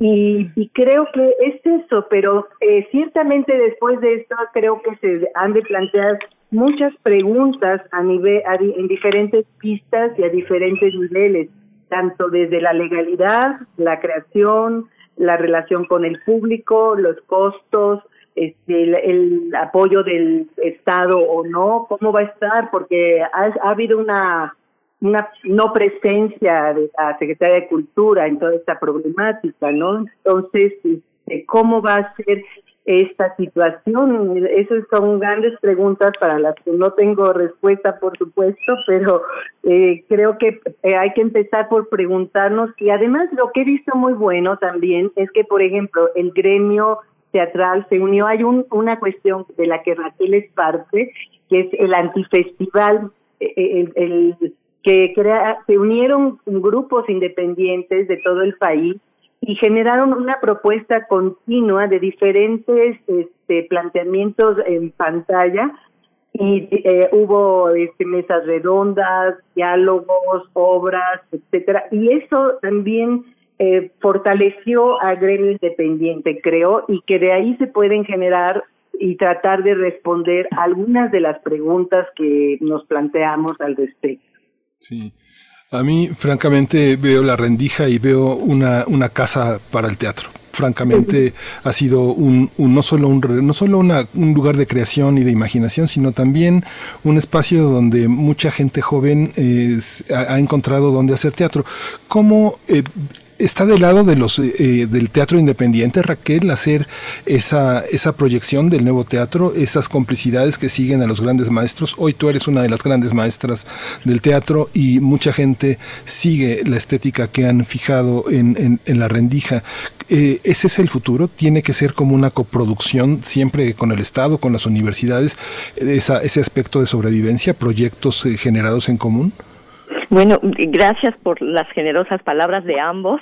Este, y pues bueno, mm, yo creo que parte de la, de la labor de la rendija cuando yo regreso aquí a Yucatán con Oscar y, empezamos a abrir los espacios alternativos, se genera un movimiento muy lindo de espacios alternativos que, que le da como una nueva vida al teatro y a la ciudad de Mérida. Entonces, pues de alguna manera nacemos así, eh, y ya era como parte de la vocación de la rendija ser espacio de laboratorio donde pudieran eh, desarrollarse diferentes grupos. Vaya, o sea, es, la naturaleza de, la rendija y siempre estamos buscando eh, formas híbridas de financiamiento, Miguel Ángel. Y bueno, yo creo que esa es una manera en la que podemos colaborar y hacer coincidir eh, políticas culturales. Pero mm, regresándome un poco a lo que ustedes mencionaban antes, eh, y abonando un poquito a lo que estaba desarrollando Silvia, yo creo que son muchísimos factores los que pues se, se han, han evidenciado las dificultades en general del arte en nuestro país. Por un lado son los hábitos culturales, yo creo que sí son, eh, es parte de la educación sentimental del mexicano, o sea, tendemos a ir a la plaza, tendemos a la telenovela, tendemos de alguna manera a relajarnos con formatos mucho más eh, fáciles en esta modelización de nuestro pensamiento. El arte nos pide un esfuerzo, entonces tiene que ver con diferentes factores de nuestra vida cotidiana en, nuestro país, con nivel de vida, por supuesto, con las políticas culturales que mencionaba, y yo creo que pues ahora, como, como lo mencionan ambos, la eh, creación de la Asociación Nacional de Teatros Independientes que justamente se da por la facilidad de que estamos por un lado encerrados y conectarnos a través de la de, de, las plataformas virtuales. Entonces, por primera vez logramos algo que se había ansiado hacía muchos años, que era crear una red de espacios independientes. Esto nos está permitiendo eh, platicar, reflexionar y compartir la situación del el teatro que se está haciendo en los, cuando menos ahorita, 18 estados que forman parte de la red.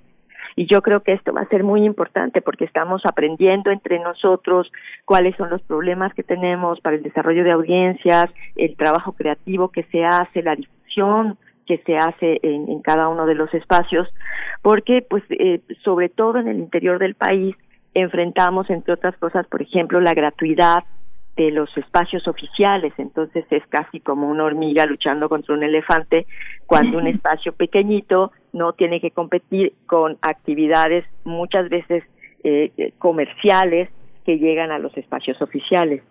Entonces, pues es, es, es un panorama interesante el que, el que está por venir y, y lleno de retos, como, como hemos visto en esta, en esta eh, conversación y estoy muy agradecida por ser parte de ella.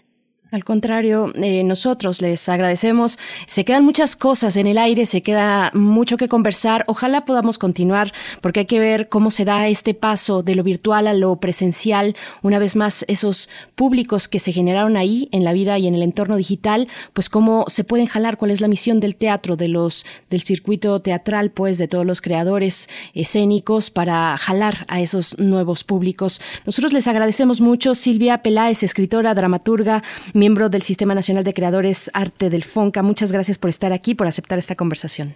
Al contrario, Berenice, Miguel Ángel, muchas gracias a ustedes, a Radio UNAM eh, y a Raquel, mi querida Raquel, en esta conversación, pues que me deja con la cabeza pensando mucho en nuestro teatro, en nuestro arte y en lo que viene. Les deseo lo mejor y estaremos en contacto, por supuesto, y esperamos regresar a los escenarios. Muchísimas gracias por esta invitación y un abrazo también a los radioescuchas. Muchas gracias. Gracias Silvia Peláez. Igualmente para ti Raquel Araujo, directora de teatro de La Rendija y miembro del Sistema Nacional también de Creadores de Arte del FONCA. Gracias por esta conversación y nos vemos en el teatro, ya sea virtual o presencial, pero hay que estar ahí apoyando a los creadores teatrales. Muchas gracias Raquel. Muchísimas gracias, Berenice, Miguel Ángel, Silvia y a todas las personas que nos escuchan. Pues mucha salud y mucha templanza en estos días por venir. Gracias. Igualmente. Gracias a todos. Pues ya nos vamos, ya nos dieron, ya nos dieron, ya nos dio la hora límite. Eh, viene, viene un programa en el que tenemos que eh, conectar ya desde los, desde la, de- desde la parte remota. Nos vamos a despedir con música. Vamos a escuchar a este gran grupo de Massey Star. Es, la canción es Blue Light y es una complacencia de viernes para Edgar Bennett que está muy muy a menudo con nosotros. Le agradecemos su escucha, su atención y que se acerque a estas complacencias que pues hoy son para él. Sí, muchísimas gracias por sus complacencias. Eh, vayan sumándolas ahí en la semana. Yo quiero dar eh, un agradecimiento, un reconocimiento a todo el equipo de Primer Movimiento, Antonio Quijano y Patricia Zavala en las noticias, Miriam Trejo y Rodrigo Mota en la coordinación de invitados, Arturo González eh, en los controles técnicos, también a Socorro Montes, por supuesto. Uriel Gámez hoy está cubriendo en redes sociales a Tamara Quirós, muchas gracias a, ellos dos. Frida Saldívar en la producción ejecutiva, Arlén Cortés en el servicio social. Muchas gracias a ti, Miguel Ángel Quemán, y a toda la audiencia que se queda aquí en Radio UNAM, esperemos. Sí, quédense aquí porque Radio UNAM tiene muchísimo que ofrecer y más en estos tiempos de incertidumbre. Hay muchas certezas y muchas preguntas en esta radio universitaria. Esto fue Primer Movimiento. El mundo desde la universidad.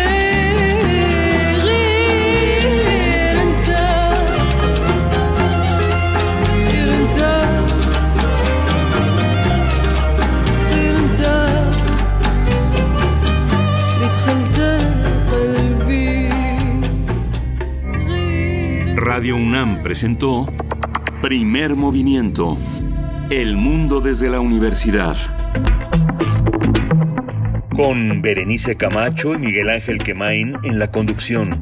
Frida Saldívar y Uriel Gámez, producción. Antonio Quijano y Patricia Zavala, noticias. Miriam Trejo y Rodrigo Mota, coordinadores de invitados. Tamara Quirós, redes sociales. Arturo González y Socorro Montes, operación técnica. Y Arlén Cortés, servicio social.